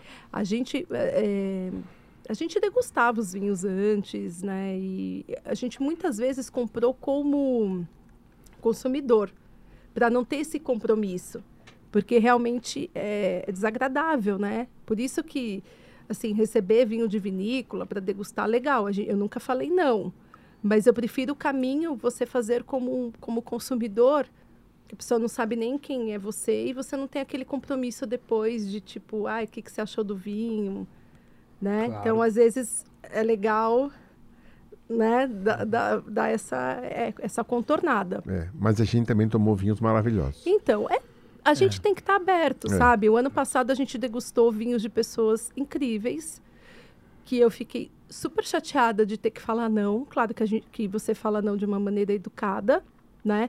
Até porque o vinho que não tá bom hoje, ele pode estar bom depois, assim, aprimorar, vai receber feedback de um, de, de outro, e de repente, né? É, vai ter vinhos bons no futuro. E, mas tem que estar tá, tá aberto, tem que. Tem que a, o, o, trabalho de curadoria ele não é fácil. Mas né? era isso que eu queria te perguntar, isso... que eu, eu, puxei essa pergunta. Como é que foi essa viagem? Ah, então. Vocês visitaram quantos? Então, eu vou falar mais vinícolas? da. Eu vou falar mais da última viagem que a gente fez, porque ela tá mais fresquinha na minha cabeça. E já é meio que quase pós-pandemia, né? Já que a gente já pode falar assim, que é quase uhum. pós-pandemia, né?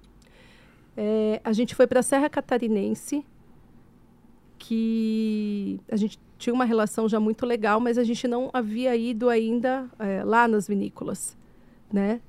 É, a gente tinha conhecido aqui em São Paulo, na ProWine. Por isso que eu digo que esses eventos de vinhos, para quem trabalha com vinho, também é sensacional, né? Sim. Então, é uma forma de encurtar caminho também. Você, porque você já conhece o vinho, já conhece o produtor, uhum. né? Então, é, e a gente começou a trabalhar, já tinha começado a trabalhar por indicação, alguns vinhos com, com indicação, né? Conhecendo, gostando e, e recebendo indicação. E aí a gente um, foi agora para janeiro, agora é em janeiro mesmo. É, em São Joaquim. É, primeiro a gente foi para Florianópolis. É. Tá? Em Florianópolis a gente tem um, um vinhateiro de garagem. Vinhateiro de garagem, é fantástico. sensacional, chamado Ellison Manfroy. É, Terraço Manfroy. O, cara, o vinhateiro é. se chama Ellison Manfroy, né? A vinícola Terraço Manfroy. A história dele é a seguinte, farmacêutico. Bom, antigamente não tinha faculdade de enologia. Muita gente fazia curso de farmácia, de química tal, é. né? Pra... Ele é biomédico também, é. né? Cuida de... E e ele tinha paixão de fazer o vinho dele, começou a fazer o vinho na casa dele. Ele morava, sei lá, num. É, um apartamento. Um apartamento que tem o terraço em é, cima. É, tem um duplex que tem. Por isso que se lá. chama Terraço Manfroy, que tinha até escadinha a caracol. A mulher dele quase surtou. Porque você Uma imagina chegar de... com um monte de uva, vinificação feita lá toda. Chegar com um monte de uva, aí barrilzinho, tanquezinho. Fermenta, é, pra você ter uma ideia, ele, ele prensava ele fazia as, as prensas. Ele pegava o inox da, da máquina de lavar e prensava né, com a, na máquina claro, de lavar. Toda Mas ó, vou te falar. Eu não conheci até hoje uma pessoa tão chata com asepsia. Esse cara é é um a gente está num grupo Chato pra, com pra produtores, ele, ele posta todo dia lá os, os produtos químicos, a gente nem sabe o nome que ele é. usa. Passa lá ele desinfetando tudo, as assim, garrafas. É, que minha mulher não veja eu fazendo isso para não fazer em casa. Porque é, senão vai querer que eu faça tudo em casa aqui. Ele Mas, ainda faz em casa? não, ah, é isso não. que ele fala, que a mulher não pode ver. Não pode ver para não querer que ele faça isso, é, né? Mas ele começou em ah, casa. Não, isso, começou, ah, não, vinho, sim. sim, sim. Ele começou em casa, porque agora, hoje, graças a Deus, né? Cresceu, cresceu pra caramba. Tem uma cantina. Em um ano né? cresceu ele assim, um, é, absurdamente. ele cresceu, tem um sócio que tá apoiando ele é. agora. E aí, o que, que é legal dele? ele não tem compromisso com vinho padrão. Então, que isso é legal para quem é pequeno produtor. Porque quando você é um grande produtor, você tem compromisso com... Com, com, com o vinho que você está plantando com, ali. Com padrão, tipo safra 2013, 14, quer dizer, tem aquelas variações de safra, mas não pode ter aquela variação gritante. Porque você vende o rótulo. Sim. Né? Então você tem que ter aquela preocupação, você tem que ficar usando recursos para diminuir a acidez ou aumentar a acidez. Mas olha, eu vou te falar, eu não faço vinho, mas eu faço pão é quase impossível você fazer uma fornada igual a outra. Oi, pois e é. eu estou falando de um dia de diferença. Porque mudou a temperatura, mudou alguma coisa, já mudou tudo ali o processo. Como é que um cara desse faz um é. vinho dentro de um padrão, Vini? É um desafio, né? É um desafio, eu diria que principalmente as grandes vinícolas, né, e que produzem em, em grandes volumes, conseguem é, fazer um pouco mais, assim, ter essa estandarização, praticamente, podemos dizer assim, é, do vinho, mas isso normalmente você vai fazer através de insumos enológicos que você vai utilizar. Então você define alguns padrões, então acidez. Se a acidez daquela safra é, foi um pouco mais elevada do que a anterior, você vai corrigir um pouquinho ali com açúcar para diminuir a percepção de acidez. Se teve, se a uva teve menos açúcar, no momento da maturação, você vai fazer uma. é, o processo de você. Chaptalização. Chaptalização, obrigado. É, uma chaptalização para corrigir, para tentar manter aquele mesmo padrão. Então você vai se utilizar de artifícios né, e de insumos enológicos para tentar manter essa uniformidade. Igual, igual nunca vai ser. Mas a ideia, e aí quando você pega grandes vinhos, como por exemplo, vai, falando de um vinho que é muito. O Casadeiro del Diablo, por exemplo. É um, é um vinho que, se você pegar um casedeiro safra após safra, você vai ver um vinho muito parecido, porque aquele sabor, aquele gosto, aquele aroma já é conhecido do público. Então, eles buscam tentar manter essa uniformidade. padrão- é. Exato. Padronização do, né, Do- do... do sabor do vinho. Mas é que com vai- insumos. É. É. Porque e- tem a ver com uma marca, né? Então. Exato. E nós estivemos lá, né, na, na cantina dele, nós presenciamos, aí estava fermentando Acabar de receber Malbec. Malbec. E a gente tomou o suco do Malbec, né? Porque ele tava lá, né? Que delícia de que suco. Uma delícia de, de suco. E É doce ou não? É, Doce? doce. Muito doce. Extremamente. Ah. E ele abriu, né? Aí ele correndinho ele fechou. Oh, peraí, peraí, vamos fechar aqui pra não dar Não, e nada. ele, tá, ele tá fazendo uma semi-maceração carbônica de Malbec. Semicarbônica de Então, Malbec. a gente falando, né? Por que, que eu sou apaixonada pelo produtor brasileiro, por esses boutiques, né, menor- menores produtores? Por conta disso. Eles têm muita criatividade, têm muita competência, muito estudo, mas muita criatividade e muito desejo de colocar a intuição deles no vinho, sabe? De criação. E esse é um movimento que a gente está vendo, não é só aqui no Brasil, né? Se a gente parar para ver os filhos dos produ- de produtores no Uruguai, na Argentina, no Chile, na Itália, Barolinho e tal. É. O A gente está numa, né, a gente tá numa, numa diferentes. geração que as pessoas querem poder ter liberdade, querem ser felizes, né, no processo de, de vinificação, poder colocar o que acha que é interessante, né, us- usar mais a intuição, enfim, inovar Claro. mais. E, e eu acho, eu acho que a gente está ganhando muito nisso, porque cada vez mais você vai degustar vinhos que são muito diferentes um do, do outro. Por isso que aumentou essa curiosidade por conhecer mais rótulos. Porque a gente vem de, um, de uma época de consumo em que os vinhos eram muito lineares, parecidos, né, um com o outro. E agora a gente está numa fase que a gente vivencia mesmo a Disneylândia, né? Tipo um rótulo diferente do outro, um que traz uma experiência diferente. E aí essa coisa do terroir em todo sentido, não só de clima, de, né, de solo, mas do quinto fator, é o quinto fator O que é a terceiro, Terceiro, né? é a, a, a mão, Sim. né? Aí tá mais em evidência, né? O, o, o, fator humano, né? A gente está vivenciando Sim. muito a era do, do fator humano, assim. Então eu fico, acho incrível. Esse Ellison Manfroy, ele tem é, vinho laranja de moscato, gente. Como assim, vinho laranja de, de uva moscato?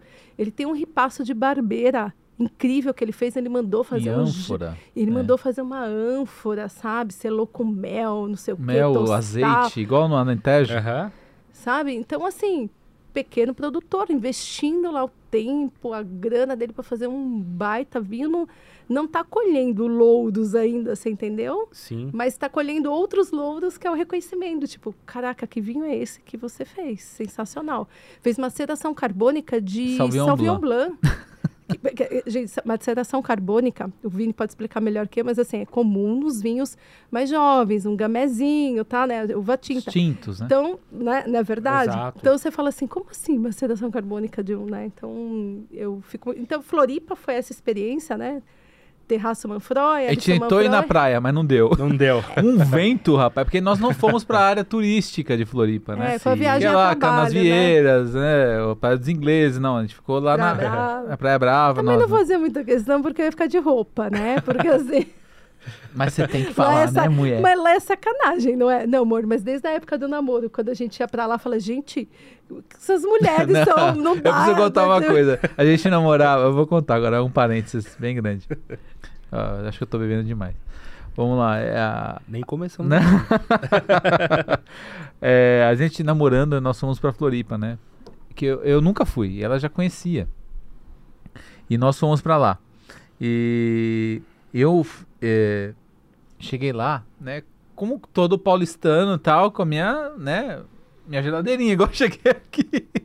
Com a geladinho, tá? Jurerê Internacional. Jurerê Internacional, né? Com a geladeirinha. Com a geladeirinha, né? Aquele monte de Ferrari passando, né? Porsche. Não, eu cheguei lá com aquele com a ombrelone, né, tal. Era na época do Café de la Musique, nem sempre Café- dessa vez é, a gente ainda não tem lá. conseguiu ir. Ainda É. tem lá. É, aí eu, quando eu cheguei lá, né, com... porque não era do mundo vinho na época que eu tava namorando com ela, né? Não levei vinho, levei minha cervejinha, levei uma coisa, né? Aí ela, eu falei, Ale, acho que aqui não é nosso lugar. o cara com a ombrelone, com uma Vivo clicou aberta lá, falei, acho que não é, né? E eu louca pra ficar. E ela louca pra ficar. E eu falei, Ele não quis eu ficar, fiquei quis com morrer. vergonha, porque eu- o que, que eu vou fazer com a. Não, larga a- de, de volta no carro, né? Não, eu Senta lá, tinha, tinha umas. Né? Ah, eu- Eu falei, vamos, vamos. Aí nós fomos pra outras praias mais, mais desertas lá tal, não sei o quê. É, é porque assim, na verdade, aquele dia que a gente foi, não tinha nem extensão de Não areia tinha suficiente. nada. Não tinha nada. Sério, Uhum. só cabia a espreguiçadeira e não, não tinha, não tinha é zero extensão de areia, né? Mas, Mas, eu- eu dou risada porque eu, eu, eu gosto de viver umas experiências mais assim, tchururu. E a Dinha é mais. eu sou mais calmão na minha. É, eu- mas eu, né, porque é legal, né? Não é todo dia. É que, é que eu gosto de experiência. Como eu disse, você for me levar para o lugar mais simples do mundo, tiver com. Né, com, porque o que faz são as pessoas também, né? Tem- Sem é, dúvida. Então, mas, né? Enfim. Aí nós, nós tava um- uma ventania em Floripa quando a gente foi visitar agora da última vez. E a gente né, acabou fazendo um churrasco na casa da, da Patrícia, da Monte Agudo. então, né, deixa da eu falar. Eles são, os produtores ah, lá da Serra Catarinense são muito amigos. Sim. São muito. São muito. Todos, né? então, e assim. E é diferente, é, a gente não sentiu, é, assim, é, a gente não via muito o pessoal da Serra Gaúcha tomar vinho do outro. Vizinhos não tomavam mas é que a extensão é maior, né, amor? É, é maior. diferente. Lá são muito próximos, dizer- né? Urubici, Uhum. ali, é, Água Doce, são próximos, Não é assim. extensão, minto, porque a extensão da É, Serra é- é Catarinense é, enorme, tanto que de Água Doce lá para São Joaquim Mas, é a, gigante. mas a, a- a- eles têm uma... Aqueles vinhos de altitude, né? A, que eles têm aquela associação, eles se reúnem muito. Sim. Se então fortaleceram Eles muito. fortaleceram bastante.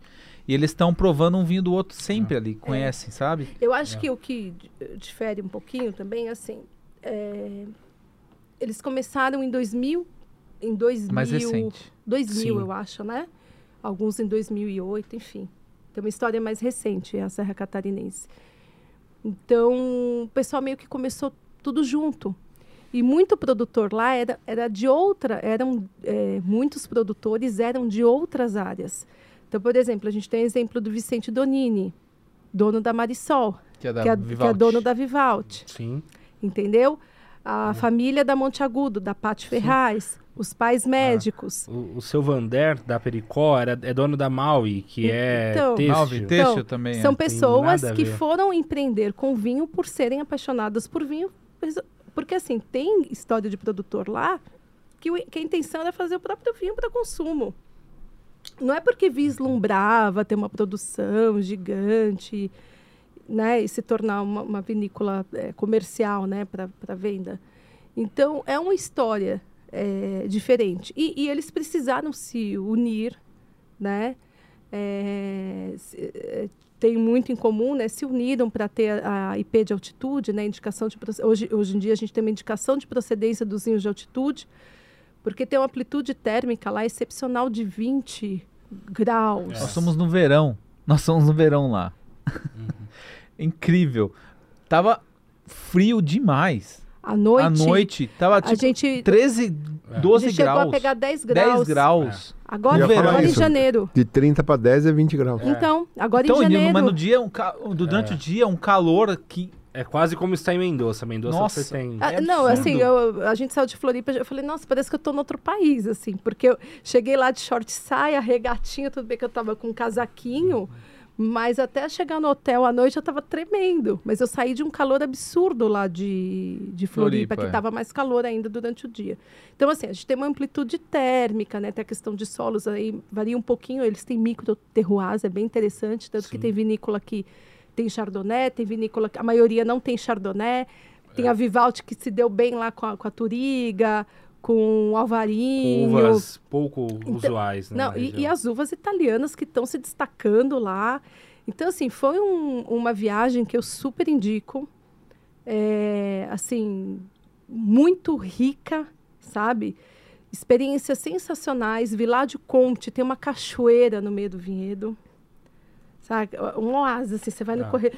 Um, parece cena, aquelas, aqueles livros infantis que tem um corredorzinho com, com árvores, com as árvores fazendo um túnel, assim.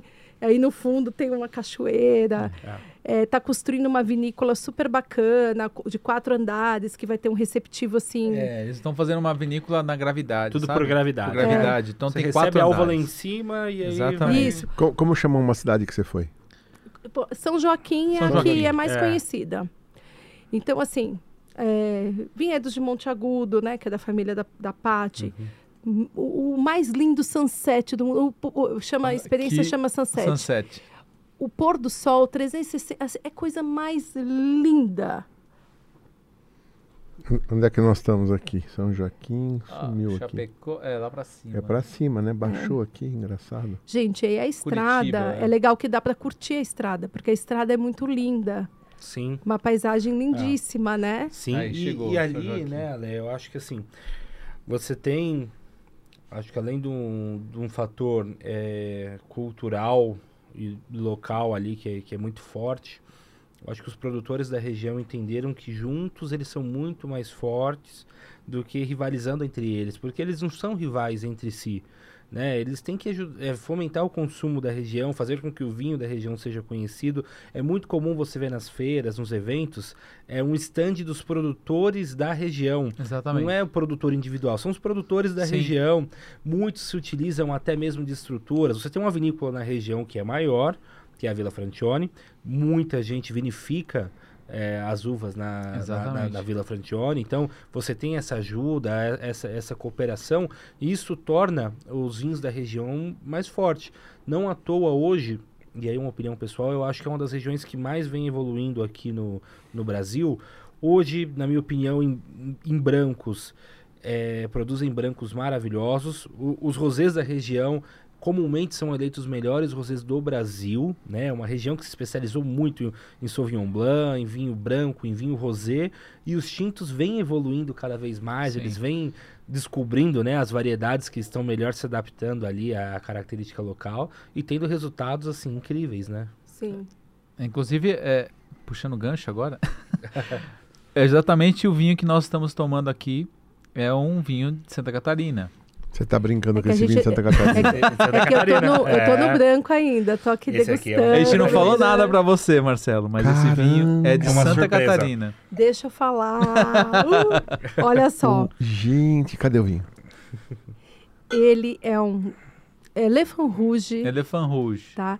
De um baita especialista em vinhos da Borgonha, que foi fazer o seu vinho aqui no Brasil. Ele Meu escolheu o Deus. terroir lá da Viládio Grando, é, em Água Doce, porque ele falou. Ele, assim.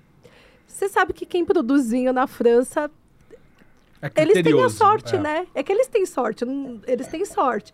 Então eles são muito criteriosos, só que chega aqui no Brasil eles, né, tem que se adaptar. É Porque brasileiro é, é porreta, né? Eu ia falar outra palavra. Brasileiro é porreta, tira leite de é pedra, foda. né? É isso mesmo. E aí, né? Enfim, mas aí o Jean Carrá falou, meu, vou fazer meu vinho aqui no Brasil, tal, mas Que eu vinho, quero gente. sensacional, né? É, Maceração é- longa. é isso que vocês fazem, então. Vocês vão caçar vinho. Isso. A gente tem um trabalho de wine hunter, né? Como se fala, de curadoria. É, é isso. É o que faz meu olho brilhar, é trazer experiências novas, é, é descobrir produtores. Que vinho fantástico. Fantástico. Fantástico. O que- O me chama a atenção aqui, que é curioso, logo de cara a gente observar. Que uva é essa aqui? Então, aqui o Edinho depois vai poder dizer. mas é um corte de 70% Merlot, 10% Cabernet Sauvignon Isso mesmo. e 20% é um estéreo. Eles não contam o que é esses 20%. Não sabe. É um segredo. É o segredo da vinícola É. que dá esse tchan. aqui, É, né, ele foi vinificado na, na Világio Grando, né? Que é uma Aham. das grandes vinícolas lá de Água Doce, né? Da Serra Catarinense. Que o, que o ah, Jean-Claude Carrat escolheu para vinificar. Então ele, ele guarda esses 20% para um corte secreto dele. Então pode ser várias uvas, pode ser uma, pode ser duas, não Inclusive sei. italianas, porque eles têm muitas uvas italianas. Tem muitas lá. uvas italianas no local. resultados na região. É. Então a gente não sabe. Então é, isso é uma mão dele. Fa- Fala de novo. 70% 70% Merlot. Merlot. Isso. Aí você tem 20%. 10% de Cabernet Sauvignon Ah, 10 e 20 que é... e 20 é o corte secreto. É, Né? é. Não chega a ser um alma negra que você não É, sabe nada, Você não sabe nada. mas é, ele te dá uma dica do que é. Mas aí esses 20% dá total diferença, né, no vinho. Então é um vinho. Gente, eu fui pego de calça curta, É. que eu não sabia que eu tava tomando um vinho de Santa uma- Catarina. Era uma surpresa. Que surpresa agradável. E, o- e o que é interessante também notar nesse vinho, é um vinho safra 2014, é um vinho com, com 8 anos, mas é um vinho que está muito vivo, está muito intenso, né? Ele não denota nenhum sinal de cansaço ou de que esteja assim extremamente evoluído. dele, né? Super né? jovem, ó, tá violado. Exato, na- você já nota isso daí pela coloração, ele ainda tem uma coloração muito intensa, né? Pra quem não está vendo aqui nesse momento, ele tem um rubi intenso, mas com uma borda ainda bem violácea, né? Então, é um vinho que tem longo potencial de guarda. 24 meses de passagem em barrica de carvalho, mas você não sente toda essa. A, a barrica ela tá presente aqui, é nítida. Você, você nota que tem uma passagem em barrica de carvalho, mas ela não sobrepõe a fruta, ela não sobrepõe as características das variedades que estão aqui presentes. Não é a primeira passagem, então, né, Vini? Eu acredito que aqui deve ter segundo uso. O, o que. Primeiro Mas aí você pode me talvez. Corrigir porque o, o- É, o conhecimento de enologia é teu. Falando Uhum. a figurinha que eu troquei, é, o, o Jean, ele faz a maceração longa, para ele ter um, um vinho mais estruturado. E assim, as uvas dele são muito ricas em polifenóis, são uvas de extrema assim, qualidade. E aí, como ele faz essa maceração, ele tem um vinho mais estruturado, esse vinho, ele não troca muito com a madeira, não tem essa troca, é mais para afinar, porque é uma, é uma exigência dele, entendeu? O vinho dele, Sim. ele quer que seja um vinho gastronômico, para acompanhar refeições e que, e que a gente, para ele, aí eu estou fazendo um parênteses, tá, gente? Porque eu gosto de vinho de características diferentes, mas ele acredita que um vinho, ele não tem que ter assim, ai, é, aroma de chocolate, aroma de café, aroma de geleia de não sei o quê. Ele acha que o vinho ele tem que ser o mais fiel possível às características da uva, né? Para que não se sobreponha. Tipo assim, eu não quero comer um filé ou tal coisa com geleia em cima. Eu quero comer aquele filé, sentir o gosto daquele filé e sentir o gosto do vinho. Então ele fala muito disso, sabe? Da importância da maceração, da importância do método ancestral. Ele fala muito isso. Fala, meus vinhos são feitos com a mão, são é, é método ancestral. Pra, entendeu? É uma Sim. coisa muito do, do, do francês, né? Claro. E enologicamente falando, isso faz muito sentido, porque se ele faz uma maceração longa, ele já tem uma maior extração e você tem uma região que tem uma predisposição a ter uvas com um maior índice de polifenóis, né? Que traduzindo aí do, do, do grego, uma uva com maior índice de polifenóis é uma uva que vai ter mais tanino, que vai ter mais compostos de pigmentação, que são os compostos que dão cor, estrutura, que dá todo, essa, toda a característica do vinho que nós é, notamos. E os taninos, né, as moléculas de tanino, elas vão se ligando no vinho e o ideal é quando você tem o tanino que nós chamamos enologicamente de elágico, que é um tanino de cadeia longa. Esse tanino de cadeia longa é um tanino mais palatável e menos pungente do que um tanino é, que, que não é de cadeia longa, que é o tanino verde que nós falamos, né, que é um tanino agressivo. Então você tem aqui já naturalmente com essa maceração taninos elásticos, que são esses taninos mais palatáveis.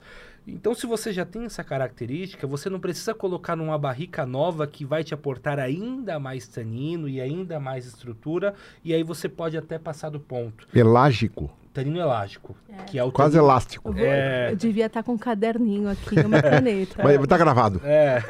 então, faz todo sentido, porque você, talvez se ele conferisse, colocasse aqui 24 meses de barrica nova, ele ia conferir ainda mais tanino, ainda mais estrutura, o vinho talvez não teria teor alcoólico suficiente, aí você teria um vinho desequilibrado.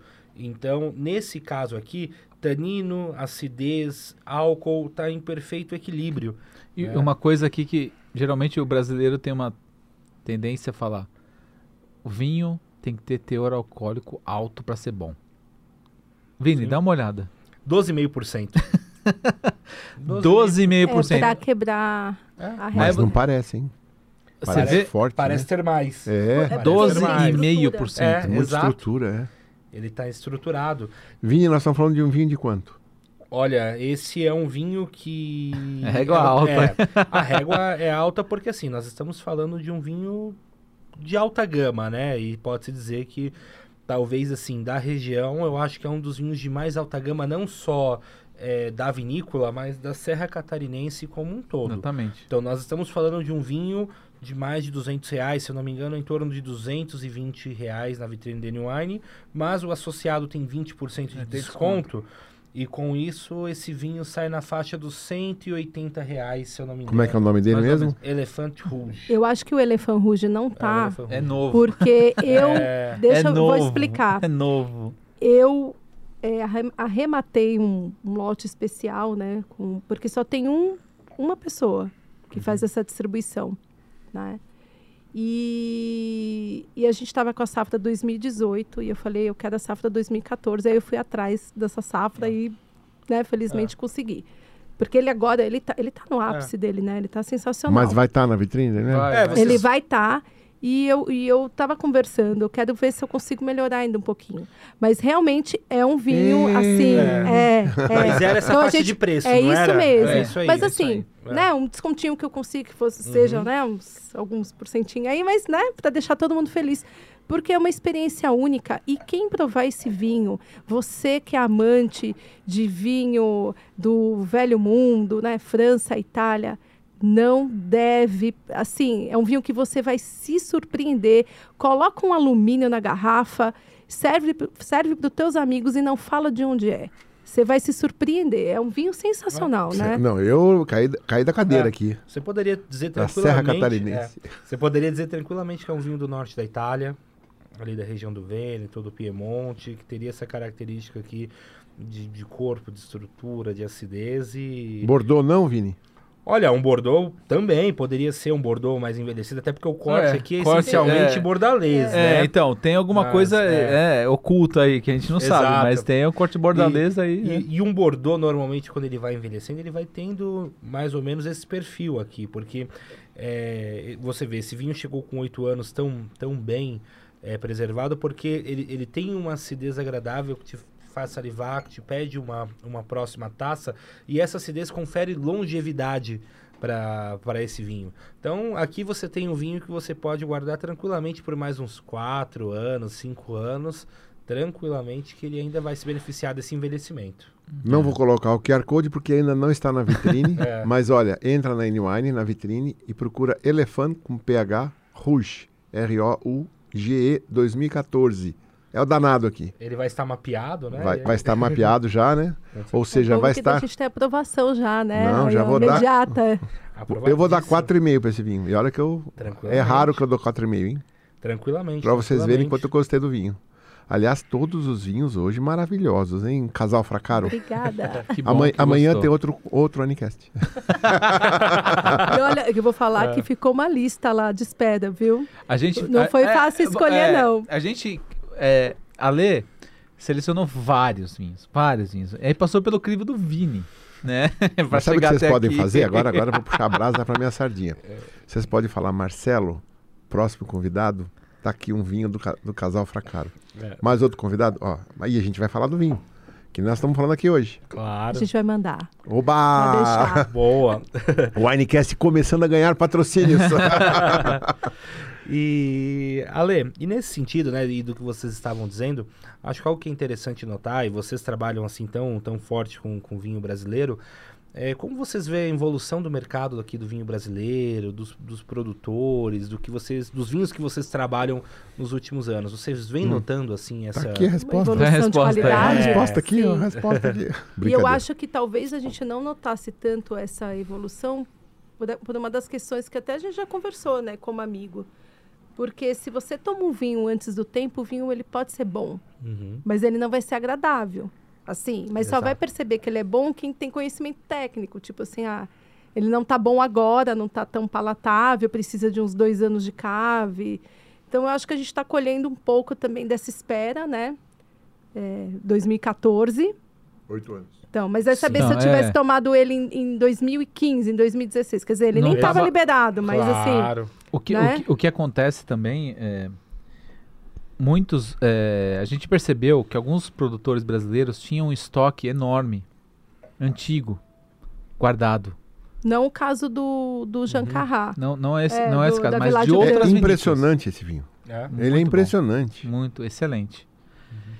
E a gente viu a qualidade excelente. Mas quando nós fomos provar os vinhos mais recentes, a gente sentiu essa. Opa, Sim. Porque precisa da você cave. precisa Ah. de cave. Mas só que a, a- ele tá vendendo o estoque antigo primeiro. Aí, quando chega na, no- na, na, na safra nova, a gente sente essa diferença né, de, de qualidade. Por quê? Pelo esse tempo de cave que, que muda completamente o vinho. É, gente, Claro. o Vini pode explicar melhor, mas o que, que a gente quer dizer?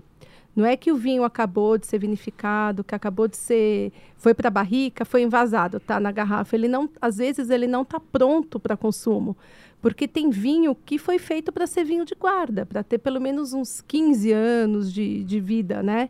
Então, os primeiros anos ele não vai ser aquele vinho agradável. E tá tudo certo.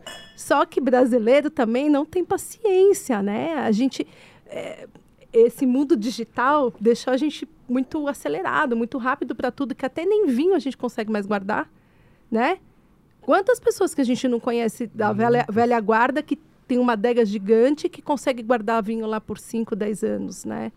Então, existem vinhos excepcionais, mas que você vai ter que ter uma paciênciazinha e guardar para se né, beneficiar de tudo que ele pode te oferecer daqui a alguns anos. Não é isso? Sem dúvida. Mas nesse sentido, e até por isso fiz essa pergunta, eu acho que assim, é, é, é- é sensível, é nítido, né? Como a gente percebe que o produtor vem notando é- é- essa necessidade, eu acho que também o produtor brasileiro vem amadurecendo muito, né? Vem conhecendo o teu público, vem conhecendo cada vez mais também o teu vinho, aonde ele vai entrar, aonde o vinho é competitivo, aonde o vinho realmente é, é bom e, e vem colhendo resultados cada vez melhores até por isso, né? É, o produtor brasileiro ele está muito ousado. Também. Então, essa ousadia a gente está se beneficiando demais. Alguns anos você só encontrava Merlot, Cabernet Sauvignon, né, as castas mais clássicas. Hoje você tem Teróldego, Alicante Boucher, que mais, Arena gente? Arnoa. Arina Arnoa.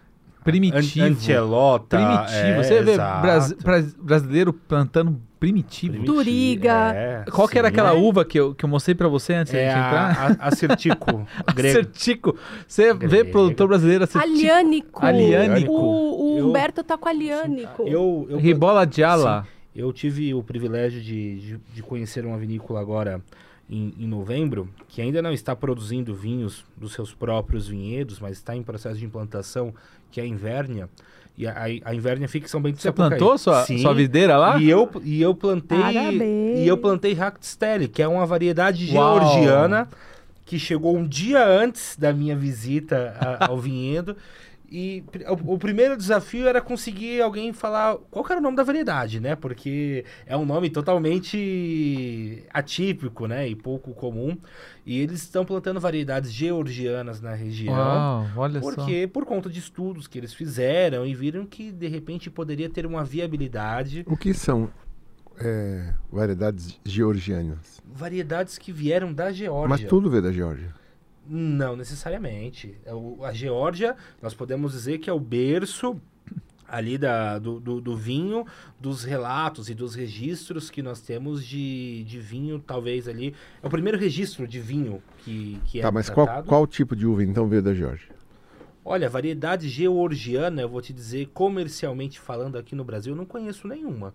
Porque a videira, a vitis vinífera, ela veio, ela se desenvolveu ali na região do Cáucaso e a partir dali ela foi se desenvolvendo, ela foi migrando para outras regiões Romana. e exato e, e, e foi se criando e foi se desenvolvendo variedades em outras regiões. As variedades que são autóctones, né, que são típicas da Geórgia, praticamente todas são consumidas de forma local. Então, por exemplo, a gente, quando a gente fala das uvas mais comerciais, a Syrah, Syrah veio do Vale do Rhône, a Pinot Noir é bordalesa, como a Chardonnay também é bordalesa, Cabernet Sauvignon, Merlot, Cabernet Franc, são variedades que se desenvolveram em Bordeaux, é, a Toriga Nacional no Dão, a Sangiovese ali na Itália. Então, nesse sentido, a Geórgia não tem nenhuma variedade, pelo menos que eu conheço, comercialmente falando, que seja É, famosa, Pode ser que seja né? tipo a tataravó. Exato, porque, porque, é. né, tem É, aquele cruzamento sequência, né, isso, de natural, DNA, né? Exato. E ao longo dos milhares de anos em que a, a videira é cultivada ali, e até por uma questão de polinização natural e transporte e tudo mais, você vai desenvolvendo variedades que- ao longo dos séculos. Então, realmente, se você for pegar na árvore genealógica, pode ser que todas essas variedades, em algum momento, tenham uma ancestral ali de alguma É. variedade que seja da região do Cáucaso. Mas uma variedade tipicamente do local, que seja comercialmente é, conhecida assim a nível global, eu não conheço nenhuma. Então, para mim foi uma grande novidade poder plantar uma variedade georgiana, ver como essa variedade vai se adaptar aqui no Brasil. Oh, que bacana E aí isso, é né? muito legal porque a vinícola tem um compromisso de que, assim, por exemplo, a minha variedade, ela já está começando ali a... Ela, ela pegou, né? Então ela já está começando a crescer. Então eles vão te mandando ali é, a evolução. Olha, primeiro mês, tá assim, tudo mais, brotação. Eles vão te mandando todos os detalhes e você vai acompanhando. Tem um valor mensal? Não, não tem nenhum valor mensal. Você paga. No, no meu caso, foi uma visita para profissionais. Então, eles convidaram alguns profissionais que eles queriam que conhecessem o projeto. Né? E a Invernia tem um. Esse projeto é maravilhoso, viu? Recomendo que todo mundo possa ir lá conhecer, porque vai ser uma vinícola que no futuro vai ter grande destaque. Mas o consumidor final, se quiser fazer esse projeto, você paga um valor. E aí você tem acesso a toda essa experiência com a visita, um tour, uma degustação do espumante que eles fazem na, na Santa Augusta, lá, a VSA, na Vinícola Santa Augusta, É, Santa Catarina. em Santa Catarina, por acaso, né? E em parceria, né? E aí eles vão te mandando o acompanhamento na época da colheita, eles te avisam para você ir lá colher as uvas daquele vinhedo, então você tem acesso para poder fazer a colheita, poder provar aquela uva e assim, é algo totalmente inovador no, no mundo do vinho e é muito legal isso, né? É uma experiência fantástica. né? Nossa, muito legal. Eu fiquei com vontade de ir lá Completa. fazer a minha Vamos videirinha. Eles estão também. E eles. E, e os georgianos são muito tradicionais na questão da ânfora, né? Tanto que até hoje os georgianos e os alentejanos eh, são povos que mantêm essa tradição da ânfora por não só séculos, mas por milênios. E eles já têm até algumas ânforas lá que eles estão fazendo alguns testes, porque essa, a ideia deles é vinificar essas uvas em ânforas. Então, Resgatar, né? O resgatar método essa tradição, ancestral, muito exato, legal. reproduzir isso aqui em, em São Paulo, né? Então é algo incrível. Então vale a pena conhecer o projeto da, da, da Invernia. Aproveitando sobre vinhos da Geórgia, vinhos de uvas georgianas, falando de vinhos da Geórgia, em breve teremos o nosso portfólio aqui na N-Wine Vinhos da Geórgia. Olha que legal. Olha que legal, que legal. Legal. É, é, daqui a pouco Tinha que de- Não podia perder a oportunidade, né? Já que eu não ia dar spoiler, mas já que, né? Não, super spoiler aí. É. Que legal. Que legal. Curioso. Também ansioso, né? Curioso para saber. Sim. Agora, uma outra curiosidade que eu tenho em relação a vocês, vocês são muito ativos nos eventos e assim, quem conhece você e vê vocês no- nos eventos, é muito engraçado ver o stand da Fracaro, porque assim, obviamente ele tá sempre cheio, tá sempre movimentado, mas é uma festa, né? É uma festa porque a Lê é amiga de todo mundo, conhece todo mundo, então vem, te abraça, te cumprimenta, te chama para provar um vinho, e o Edinho também ali, e vai para um lado para o outro. E, e sempre eu acho muito legal que vocês sempre tentam trazer alunos de enologia para trabalhar no stand com vocês, ou pessoas que estão se formando, que são apaixonados. Então nunca ninguém que está ali no stand de vocês é alguém que está ali só porque quer ganhar dinheiro ou porque precisa trabalhar. É porque gosta de fazer aquilo também. E eu queria saber como que foi essa volta, né? Porque no final do ano passado a gente já começou a ter alguns outros eventos, encontros de vinho, algumas feiras. Como foi essa volta do evento presencial para vocês? Foi emocionante, foi, nossa, E a gente voltou, eu acho que o primeiro evento que a gente fez quase pós-pandemia, eu, né? Criei esse termo agora, né? Não sei se. Vamos falar, vamos falar A assim, tá ainda, né? estamos ainda, né? A gente estava com três vinícolas, representando três vinícolas, três estandes diferentes. E o pessoal fala assim, pelo amor de Deus, eu acabei. Aí, só que a gente faz assim, cada, cada estande tem uma identidade visual. Porque agora eu já aprendi, né? Tô- Cada estande tem a sua identidade visual. E aí, na hora de pagar, ai, qual que é o Pix? Fracaro, Fernanda Fracaro, que tá, né? É o nome da empresa, né? É, Fracaro Wine, Fracaro Wine, Fracaro... Pô, Peraí, mas eu acabei de passar um Pix, eu acabei de passar um Pix. Porque a gente deixa cada, cada stand com uma identidade visual, mas na hora de pagar é a Fracaro Wine, né? E, e aí o que que acontece? A gente tem um Ou time... seja, já imaginou a gente ter um stand uma vez numa feira? Hoje eles têm vários. Então, mas Quase uma ala. você sabe o que, que eu falo pra Vocês vocês, poderiam isso? fazer, gente. Façam. Simbora? Simbora Simbora com o kit no perfil. Agora, É. encontro de vinhos. Já fala com o Daniel. Daniel, ó, separa um stand pra N-Wine, pra vender, né? Pra... Ué, poxa, por que não? Ale, e só um Pô, parênteses. é um projeto super diferente, gente. Sim. Quem é sócio daqui é sócio feliz, porque recebe aquilo que gosta. E, e né? nós nos conhecemos, inclusive, numa feira, né? É, Foi até um, um, caso com, com o Pulclavec, né? Porque vocês estavam no, no, no encontro de vinhos com o Pulclavec. Foi, ah, foi a Wine Weekend, foi, ne- foi nessa. Na Wine Weekend Summer. É, na edição, a- a- o nosso É. debut, com, É, né, foi. da primeira eh, stand da Fracado, Foi. só Fracado, né? E, e um parceiro nosso que estava no evento, a gente estava apresentando, acho que na época o Digital Sommelier. Um parceiro tinha levado o vinho da Pulclavec. e aí, e aí a Ale Foi. É, Foi o eu. Edinho foi lá, né? Pô, mas a gente fez um stand aqui só com o Pulclavec, né? Vocês trazem o Pulclavec pra cá e tal. Nossa. E, e ficou uma coisa, e eu, e eu não tava no stand nesse momento, e aí depois, quando eu cheguei ali, eu falei, pô, veio um cara aqui, falou que a gente tá vendendo esse vinho, né? Uma situação desagradável. Eu falei, pô, vou lá conhecer, né? Da onde que é? Ah, é lá no stand da Fracaro, vai lá. E aí eu fui lá no stand, a Lê, o Edinho estavam lá. Eu falei, pô, tudo bem, prazer, Vinícius, Danny Wine, né? Pô, que legal, vocês foram lá no stand, né? Eu queria entender o que, que aconteceu. Acho que eu tinha ido lá depois. E a gente se Foi. conheceu lá na N-Wine. E- Porque eu falei pra você, É. ah, eu já conheço.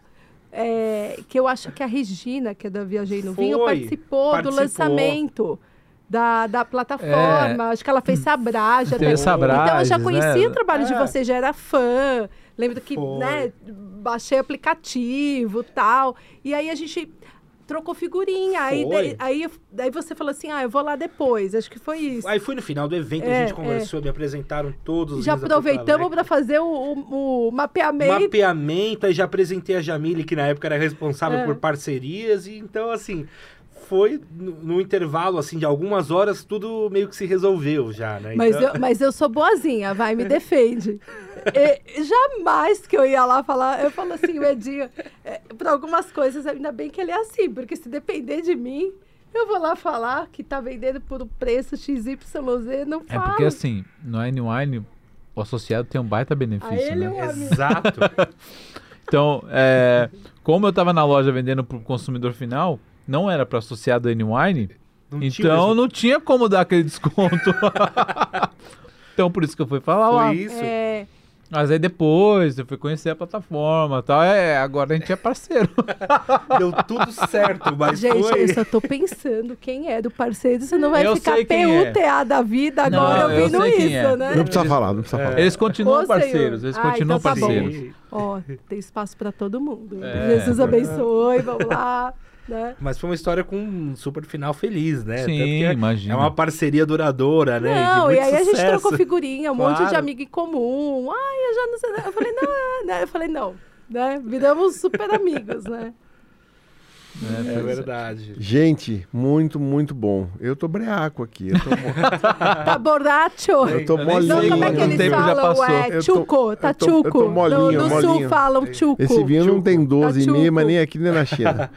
E é legal ver aqui como que ele está evoluindo, né? Então, isso é muito interessante.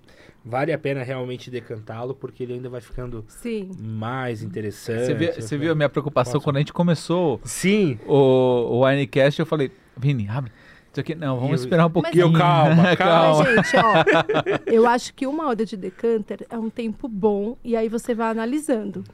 Porque dependendo da safra, você corre o risco de matar o vinho, né? Nossa, aí o vinho morre. Vini, Então, tipo Você assim, é viu? perigoso também Não, muito tempo de aconteceu decanter. uma tem que ir vez, acompanhando, A né? gente degustando Você vinho. já matou um vinho? Eu já matei um vinho. Na minha frente, assim, ele morreu.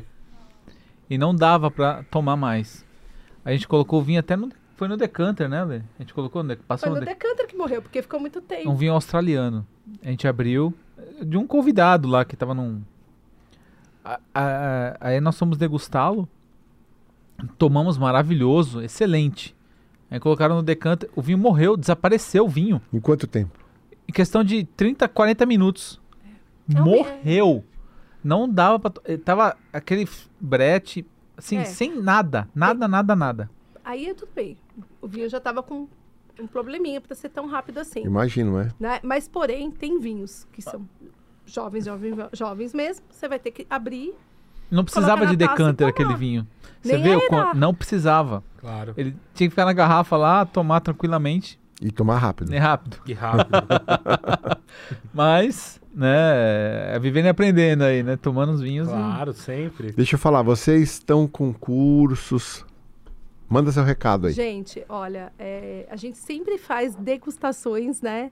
Com vinícolas, que é a forma que a gente tem de fazer essa, esse, esse, né, essa conexão, você que gosta de vinho, né, com o produtor. Porque, gente, nada como você degustar o vinho com o produtor. Ainda que seja online, eles são tão bacanas que parece que você está ao vivo e a cores, como a gente aqui. E ele faz, dá explicações, Né? né? Conta E explica, histórias. conta história, né? Muito Acompanha a degustação É. com vinho, né? Então, assim, na página da Fracado, Fracado Wine, né, no Instagram, a gente sempre alimenta lá com as próximas degustações. E a gente também faz experiências correlatas ao vinho. O que, que é isso? Então, harmonização de vinho e chocolate. A gente fez o ano passado com chocolate da Amazônia. Cacau selvagem da Amazônia, super premiado lá fora, que ninguém aqui no Brasil Conhece. excepcional, não tem gordura hidrogenada, nada assim. Gente, produto brasileiro, tanta coisa boa que tem. Tá no kit Melhores do, Brasil? vinho. É, coloquei. No coloquei. Do Brasil? É, é, Azeites, coloquei. né, Lê? É. Azeite. Então a gente vai fazer agora uma degustação de vinhos e azeites. O azeite base é da Tunísia, porém ele é saborizado aqui no Brasil. Então tem de trufa, de trufa, meu Jesus. Trufa branca, alecrim, trufa negra, alho negro, alecrim, é, várias laranja, laranja, sei lá, tem mais de 15. pimenta. E é muito legal, porque, gente, aqui, né, brusqueta, vinho, né, vinho e mesa, comida. Então, quanto mais a gente puder fazer essas conexões, também com outros produtos brasileiros de pessoas fantásticas, a gente também vai fazer, vai continuar fazendo, né? Degustações com as vinícolas e também fazendo essas interações com outros produtos brasileiros, né? Porque eu tô meio na... na... Sim, adoro Geórgia, vou trazer, Eslovênia, amo, Macedônia, né? Mas claro que Brasil tá, né, no, no meu coração, né? A última foi com o Reconvexo? Com o João? Ah, nós fizemos a última live, a gente né? fez, gente, vinho Da, do eu Chapada não tô falando Diamantina. do, do, do Vale São Francisco, que todo mundo já conhece, né? Graças a, a Rio Rio, Sol. Sol. graças a Miolo, né? Vinhos excepcionais, outras características, né? Totalmente diferentes do, do, do Sul. Eu estou falando da Chapada Diamantina, eu estou falando de terroir de altitude baiano. É. Ah, tô falando Mil de metros de vinhedo, altitude na Bahia. Perto de cachoeira, de... Lugar assim, lindo, né? Lindo, lindo, lindo. Coisas. Vinhos fantásticos. Malbec saindo de lá e outras caças também, É. diferentonas. Então a gente fez eh, recentemente um- uma aula no Zoom né, com o João da Reconvexo. Foi um É. baita aprendizado. Vai vir, hum, gente, muita vinícola. Daqui a pouco a gente coloca. O João ainda não, porque a produção dele é, É tão muito limitada, E eu limitada. entendo. Ele fala, Lê, eu tenho um enoturismo aqui. Eu Uhum. estou fomentando o enoturismo, tem as visitas. Tenho produção de 500 garrafas, eu não posso vender para você. Eu tenho que É. atender quem vem aqui. Eu falo, Que eles João, querem você tomar tá vinho de lá. certo. É. Eu falo, João, você tá certo. Ela falou- ele, ela- ele falou, traz o grupo da Fracada aqui. Eu falei, vamos, vamos organizar uma excursão para ir, então. Mas a gente vai trazer de É. vinícolas que tem uma produção um pouco maior para ter experiência, né? O que, que é um Malbec da Chapada Diamantina? O que, que é um Malbec É. da Chapada Diamantina? E o- Né? Vamos conhecer. Quando você tiver a sua próxima excursão, me avisa que eu vou mandar um e-mail para os associados da N-Wine, para quem quiser. Uhul! É muito legal. Então, vamos fazer o Ótimo. seguinte? Quem for, né, da N-Wine vai ter um desconto especial na excursão, Aí, olha. tá? Nem pedir, você viu, gente? Eu é, mas é claro. e assim, Associado paga menos, é sempre assim. Paga Sua melhor menos. experiência sempre É. no mundo do vinho, né? E o, o que eu queria contar para vocês, São Paulo, crescente, maravilhosa. Temos assim, vinho de São Paulo, colheita de inverno. Góis, também tá? temos. Góis, que a gente gosta de góis. Tem vinho suave que a gente prendeu lá atrás, tomar. Vinho fino, fantástico, de Cabernet Franc. A uva que devia ter o rótulo de casta Como chama a brasileira. assinatura? É o filosofia. Filosofia. Filosofia. Filosofia. Baita assinatura vinho. do Rio Sol, né? Isso, Ó, Baita é. vinho. Traz o Fabinho Góis aqui. Vocês Traz, vão se cara. encantar Ele é muito bacana. com a humildade e a simpatia desse cara. Bom, o Vini conhece. Grande enólogo. O cara tava assumindo 80 rótulos, agora que tem um enólogo junto com ele, simples. A gente comemorou o nosso aniversário de sete anos da fracada nos vinhedos da Góis, a gente levou um bolo, fez É. foto lá, né? Prestigiando o nosso terroir, né? Paulista, cara, Uhum. com vinho muito bom. O Sauvignon Blanc foi premiado, Decanter, Decanter, Decanter, né? eu não 90 estou falando, já Decanter. que, ai, tem um monte de gente que não confia em concurso brasileiro, ah, tô falando de Decanter, quem que vai contestar Decanter? Foi Pouco- premiado lá, Pouquíssimas garrafas, né? tá? Com, né? Então, Sauvignon Blanc muito bom, Malbec agora que é colheita de inverno, a gente tá com colheita de inverno lá também. Aí você vai para a Serra da Tem o Mantiqueira. Que é o Mineres também. Mineres É, é então, muito que, bom. que as uvas vêm de De Andradas. Andradas, É. é. Gente, Onde tem a Casa Geraldo, eu- né? nós vamos fazer Espetacular. esse Excelente. ano muitas excursões aqui pelo Sudeste. E, claro, tem programação para a Serra Catarinense e para o Sul. Mas a primeira que eu vou fazer, a próxima, vai ser pelo Sudeste para a gente. Vamos valorizar, né? Também São Paulo, vamos, vamos inserir São Paulo aí na rota, né? De enoturismo e o pessoal vai se encantar. Lugar lindo, experiência no gastronômica bacana, né? Então, é. ó, Brasil vai bombar. Daqui 10 anos, o Brasil vai estar nas rotas de enoturismo, assim, de tudo Mundial. que é, Sabe? As vinícolas cada vez mais preparadas. Vai entrar nos nossos livros de estudos lá Exato, do. Né? É. Vai entrar, tem que entrar, né? É, tem muita. É. Tem, muito, tem muita. Tem, tem muita gente que não coloca o Brasil como né? No, no, mapa. No mapa do vinho tá ainda. Tá começando, mas... Cada vez mais. Mas tá mudando. É. Sim. Tá mudando. Sim, é. Olha, já tinha tido uma surpresa com a assinatura. Hoje eu tive uma surpresa com esse elefante. Elefante Rouge, né? Que impressionante sem contar outros, né? Que eu tenho tomado e gostado, mas eu sabia, né? Claro. Aquele assinatura eu não imaginei. Sim. Mas é, alguns. Duas vezes que eu fui É. pego de calça curta, que eu achei que eu tava tomando um vinho francês e é Sim. brasileiro. Mas alguns, alguns meses atrás, algumas semanas atrás, você me trouxe um vinho tinto também que você adorou numa degustação e que era catarinense também. Eu não me lembro agora exatamente o rótulo, mas eu sei que você trouxe um vinho. que nessa você- altura hoje eu não lembro É. de nada. Mas é, Quem a- sabe amanhã. é, mas a região realmente vem, vem produzindo. Eu também vou lembrar daqui a pouco o rótulo, mas as regiões vêm produ- ah, produzindo vinhos cada vez melhores, né? E a Reconvex é um projeto lindo, né? O Não foi um branco que eu trouxe. Não, foi um tinto, foi um Sangiovese. Ah, foi um eu trouxe um branco é, pro Leonardo, lembra? Que É. eu tomei no fim de semana. Isso, que Não era foi o- esse? Não, não, foi outro. Aquele era chileno. É um, era um Sangiovese é, catarinense. Agora eu não me lembro Aquele exatamente era a chileno. Sangiovese tá, É. tá sensacional, o. Sangiovese de lá. né? O João, o Vitor lá da Reconvex. Tem certeza Serra que do fui Sol, eu? preciso te trazer. Daqui a pouco eu vou lembrar. Serra do Sol, a gente vai introduzir É, no portfólio. Urubici. Vocês É, vão ficar Santa assim, ó. Maravilhoso. É, é muito engraçado que você já não é a primeira pessoa, mas é a primeira que eu estou tendo contato.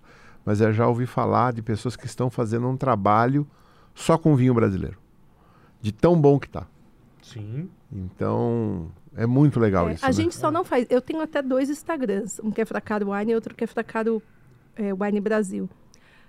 Mas, como a gente deu essa Não, acho que não carta, tem. Não, não, não, separei. não, não precisa. Mas acho É. que só o fato de você estar trazendo à tona vinhos brasileiros que a gente não conhece, só isso aí já é extremamente É. louvável. E porque eu falo assim. Continua trazendo que os o, o vinho é algo Muito- universal.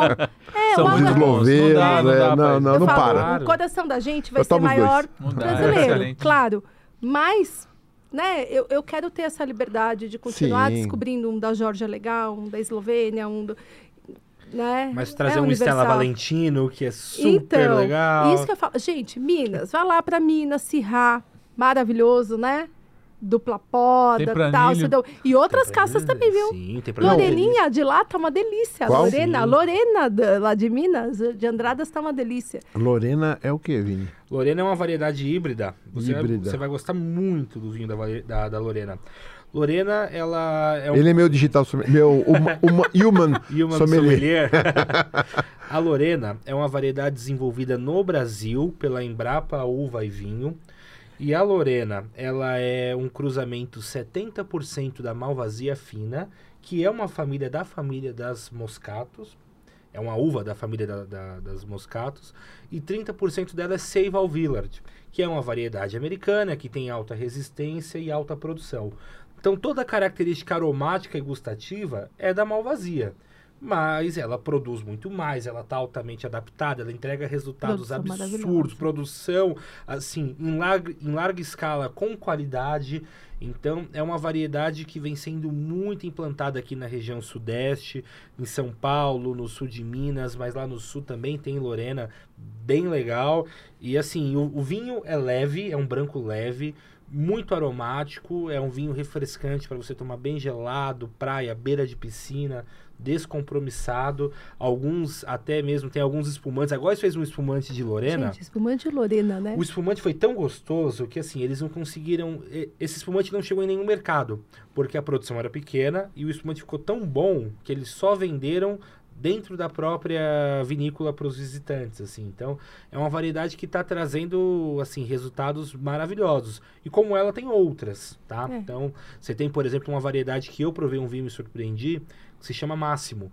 A Máximo é um cruzamento de Syrah e aí também 80, 90% da carga genética dela, do código genético é Syrah, e o restante é uma variedade americana. Então você tem todo um perfil de uma Syrah, mas pensa num Syrah adaptado e bem é, ao nosso clima, ao nosso solo, trazendo... Vini, como é que eles fazem isso? Porque não é enxerto, não é cavalo. Então, isso é desenvolvido em laboratório Ah. e aí a Embrapa faz uma série de pesquisas. Você tem hoje um braço da, Emba- da Embrapa que é exclusivo para o vinho, que é Embrapa Uva e Vinho, e faz um trabalho assim maravilhoso, um trabalho muito sério para buscar novas variedades, para encontrar, fazer justamente esses clones, esses híbridos, esses híbridos que tenham um perfil sensorial e gustativo de qualidade, mas que estejam adaptados à nossa realidade, porque também não é todo lugar no Brasil que você pode fazer inversão de ciclo, como você faz, por exemplo, aqui na região sudeste.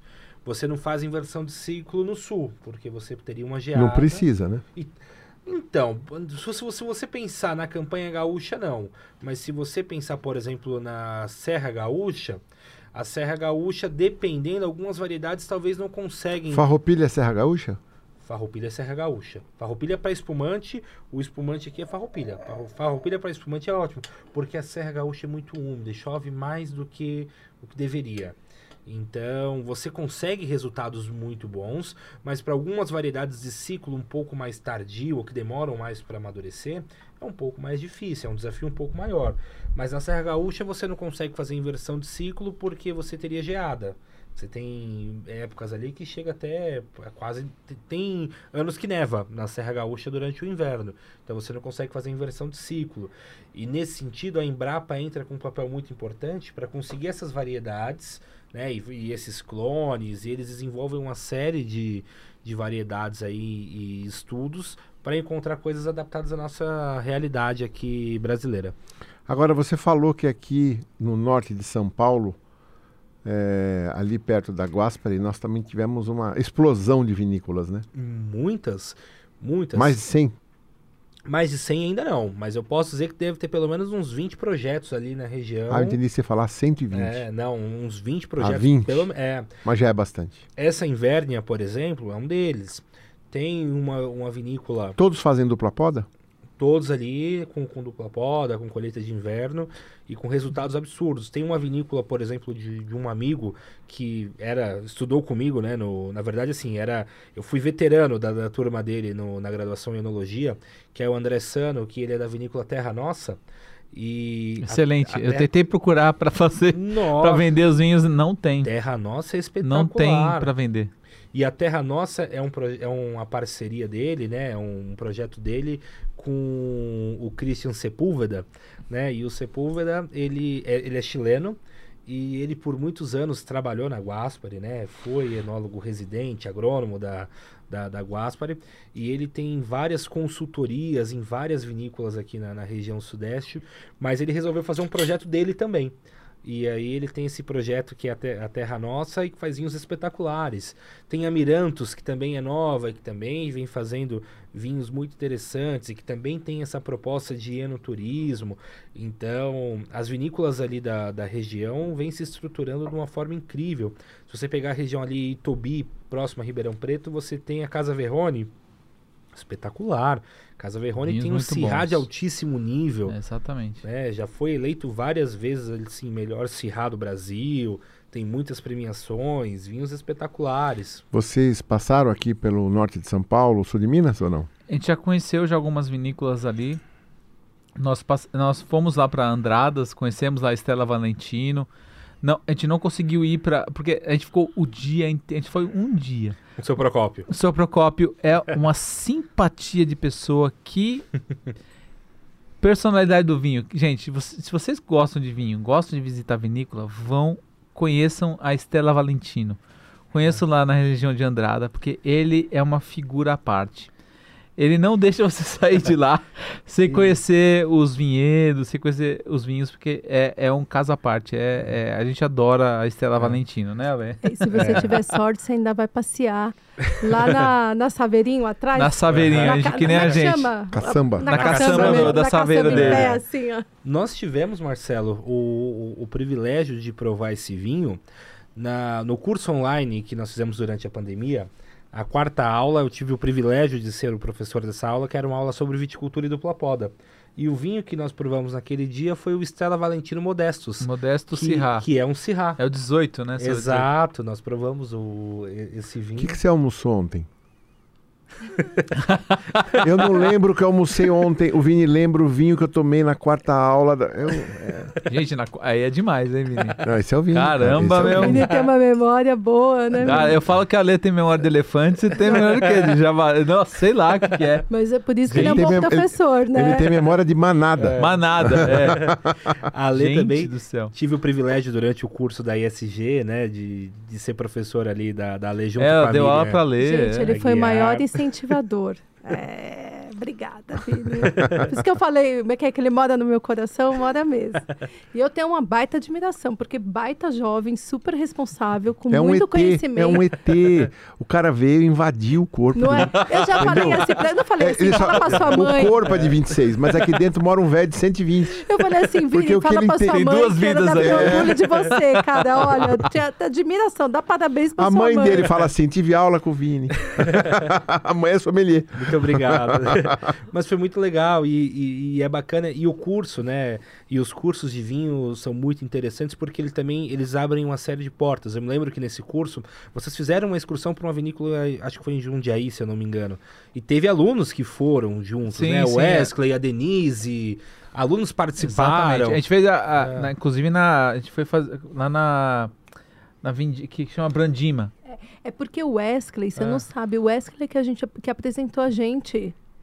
O Wesley foi o nosso primeiro seguidor ah, que é. participou é. de um evento presencial nosso quando a gente estava no Clube da Mesa Posta. Olha que legal. É sério. E aí, é, vocês foram os meus dois anjinhos para eu, eu fazer o ISG. Ele como amigo, porque ele se inscreveu antes de mim. Foi, é verdade. E você, porque eu estava com problema com data, né? Aquela loucura. E eu falei, meu Deus, enfim, aí deu tudo certo, né? Dúvidas também, porque, gente, você vai estudar é outra, é outra história, né? É um conhecimento mais aprofundado. E lá a gente fala muito sobre os quatro, né? É, é vinho, é o terroir, não é só o vinho na taça, tudo, né? né? É pauleira. É puxado. É puxado. Tem que se preparar. Mas foi uma turma muito legal e, e, e é interessante porque.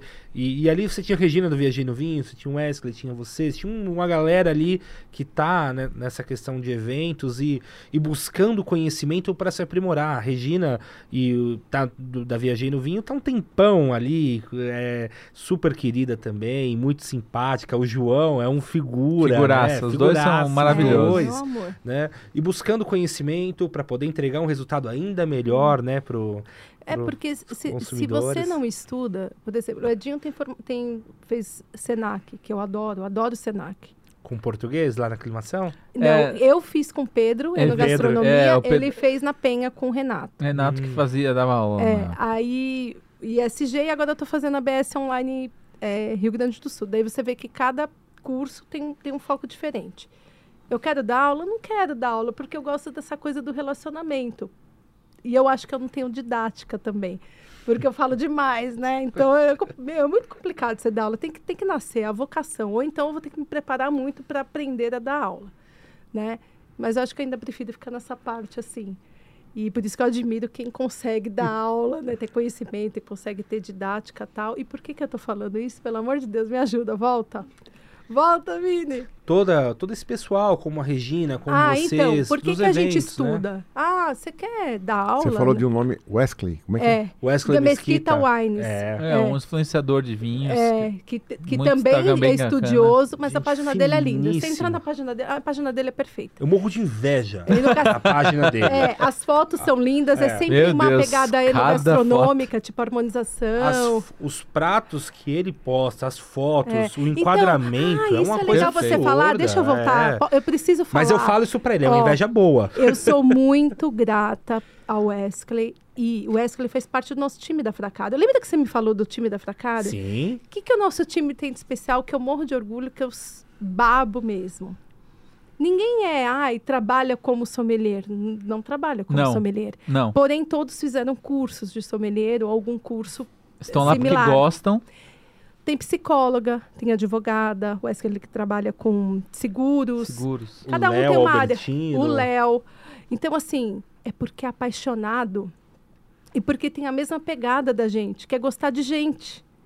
Tem, tem, tem, que ter paciência, porque tem muita gente legal e tem hora que tem gente que passa um pouco do ponto, ou que é snob mesmo, ou que, enfim, uhum. mas você tem que, você para lidar com o público, você tem que ter e que, e que ama a né? coisa, né? Isso, e ama, é. a gente tem brilho nos olhos, não é?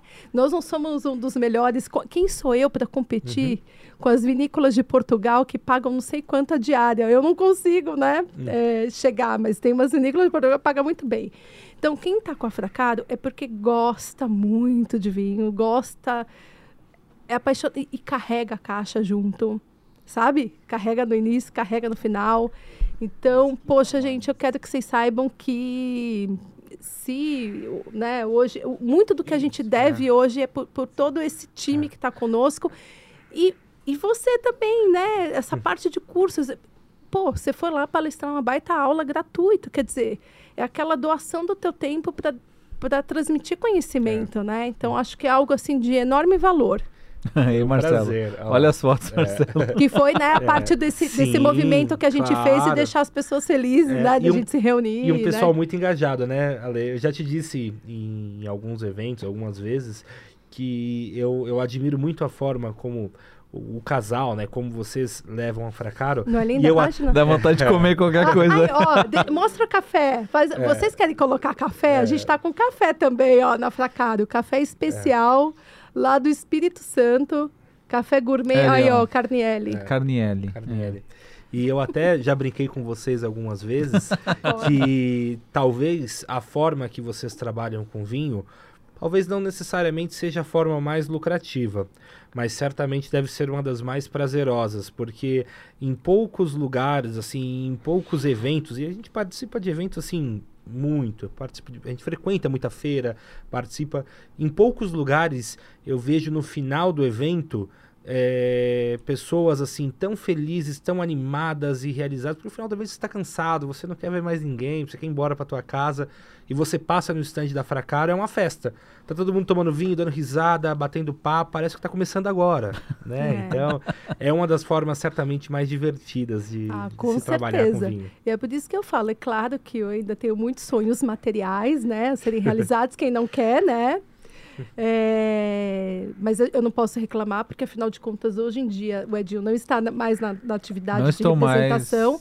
Já é. desde. E olha só, eu fiz ele largar porque enchi tanto o saco dele. Eu falei, você quer que a Ah, você vendeu o cresça? tecido até pouco tempo? É, é, algum, Até ah, início de três, 2000 é, três e- anos atrás. É, Ah, eu falei três assim. anos atrás eu era Ficou paralelo. é, paralelo, mas aí de, de três anos pra cá, 100% vinho. É, eu falei, "Cê- você quer que cresça? Para crescer, vai ter que Focar. abrir mão de algumas coisas, porque era legal. Vai ter que abrir mão para focar atenção e aí. Mas foi melhor, né, amor? Porque assim, ele tinha brilho nos olhos. Tanto que eh, eu falo Tinha? assim. Não, ele tem Perdeu. ainda, né? Não, mas eu digo assim, no início, por que, que eu enchi o saco? Que eu falava assim, Edinho, cara, eu, eu queria tanto, eu quero que meus filhos vejam na gente. eh, Assim, eu larguei uma área que a minha mãe fala, putz, eu não acredito, você fez pós-graduação, nananã. Eu falei, mãe, mas eu não era feliz. Eu não era feliz, né? Eu quero que os meus filhos, independente daquilo que eu faça, que eles vejam na gente brilho nos olhos e empolgação, sabe? Eu quero que meus filhos trabalhem com algo que eles gostem, que eles tenham essa liberdade que... e a sorte, quem sabe, de descobrir mais cedo, porque às vezes a gente fica naquela imposição da sociedade que tem que ser médico, advogado, engenheiro, nananã, e aí vai lutando contra si mesmo para lá para os 30 e poucos ter coragem de mudar de profissão.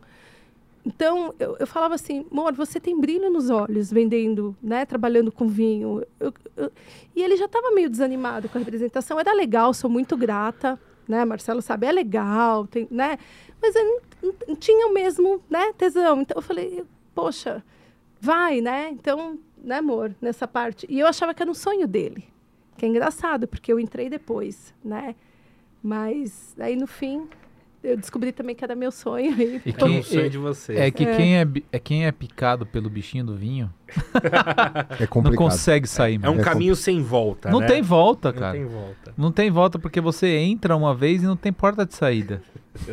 Só tem de Acho que o Marcelo sabe disso. Sei. Sei muito bem. Hoje acho que ele descobriu... Não, cada vez eu descubro mais. Cada vez eu entro mais fundo. Tô perdido. e achado. Gente, deixa eu falar. Nós temos um costume aqui de os convidados deixarem aqui uma, uma palavra para a N-Wine, para os próximos. Olha aí, atrás de você, quantos rótulos já preenchidos aí. Nós estamos fazendo um acervo real, físico, não virtual, porque o virtual está lá no YouTube, né?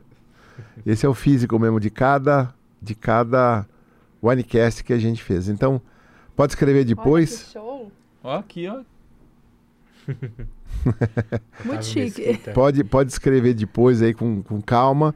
Como foram três vinhos, eu preciso de três papéis. Então, um fica Tá. para vocês de souvenir. Ótimo, Tá joia. obrigado. Vou guardar na minha agenda, vou colar. Claro. Últimas palavras, Alê e Edson. Ah, Marcelo, queria agradecer você, a, ao Vini, a toda a produção aqui de, de vocês. Excelente. Olha, eu tô besta de- da, da produção de vocês aqui, da estrutura que vocês montaram nesse podcast, né? Tanto nas estru- na estrutura da, da- das aulas aqui, achei excepcional. Vocês estão de parabéns e para mim é um privilégio estar a Fracaro como parceiro de vocês aqui na, na N-Wine. É, eu só tenho a agradecer, ter gratidão mesmo pra- por, por poder ser parceiro de vocês e de estar aqui com vocês hoje. Achei excelente e sinto muito lisonjeado de, de poder estar aqui. Agradeço demais as palavras e saiba que a N-Wine só existe porque tem parceiro. Se não tivesse parceiro, não tem N-Wine. E você, Ale, o que, que você quer falar? Ah, também quero agradecer a Marcela, ao Vini, né? Falar que eu sou uma fã do trabalho que vocês fizeram, que é único no Brasil, né? É um diferencial, é o não, um clube de vinhos pensado mesmo na experiência do cliente, na felicidade do cliente, que eu acho isso o máximo, né? E dizer, gente, bebam vinho, sejam felizes, reúnam-se, confraternizem-se, abra pra, né, abram-se para novas experiências, né?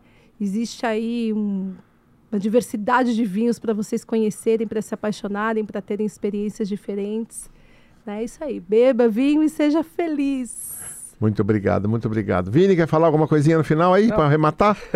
Quero agradecer muito a presença do casal, né? É, parabenizar vocês pelo belo trabalho que vocês fazem. Eu acho que trabalho como trabalhos como o, o de vocês é, fomenta o consumo do vinho no Brasil, leva a cultura do vinho para mais pessoas, torna esse ambiente ainda mais agradável, ainda mais viável. Para muitas pessoas ainda é uma loucura né, viver do vinho aqui no Brasil. E eu acho que vocês mostram que trabalhar com vinho pode ser prazeroso, pode ser divertido, é, pode ser rentável e você pode ser muito feliz com, com essa escolha. Né? Então, foi um podcast maravilhoso e um grande prazer aqui estar com todos vocês. Obrigado pelo trabalho que vocês fazem, obrigado pelo trabalho que vocês fazem no mundo do vinho, obrigado pelo, pela parceria aí tão, tão próxima com a gente, obrigado por estar aqui conosco Ai, por mais um podcast obrigado. maravilhoso. A você que ficou conosco até esse momento, saúde, obrigado também por estar conosco Opa, até aqui. Peraí, só, um, só um pouquinho. Tem mais vinho aí no decanto. É, porque sem vinho dá azar, né? Pera aí, Ale, tem um pouquinho botar, aqui. Pode, pode servir eles, Vini. Eu tenho um restinho aqui. Eu também tenho. Põe pro anfitrião, Não, não, não, tô bem, tô bem, tô bem. Pode, Edson, só para não, só pra não dar azar. Não dá um pouquinho para todo mundo. Aí, aqui. ótimo, aqui é cora... Tem um chorinho aqui, Marcela. Aqui é coração de mãe, sempre cabe. Pronto. Então, um gente, saúde. Saúde. Um brinde. Saúde. Um brinde. Abraço. Tchau, tchau, tchau, galera. Até o saúde. próximo podcast. Saúde. Tchau, saúde. saúde.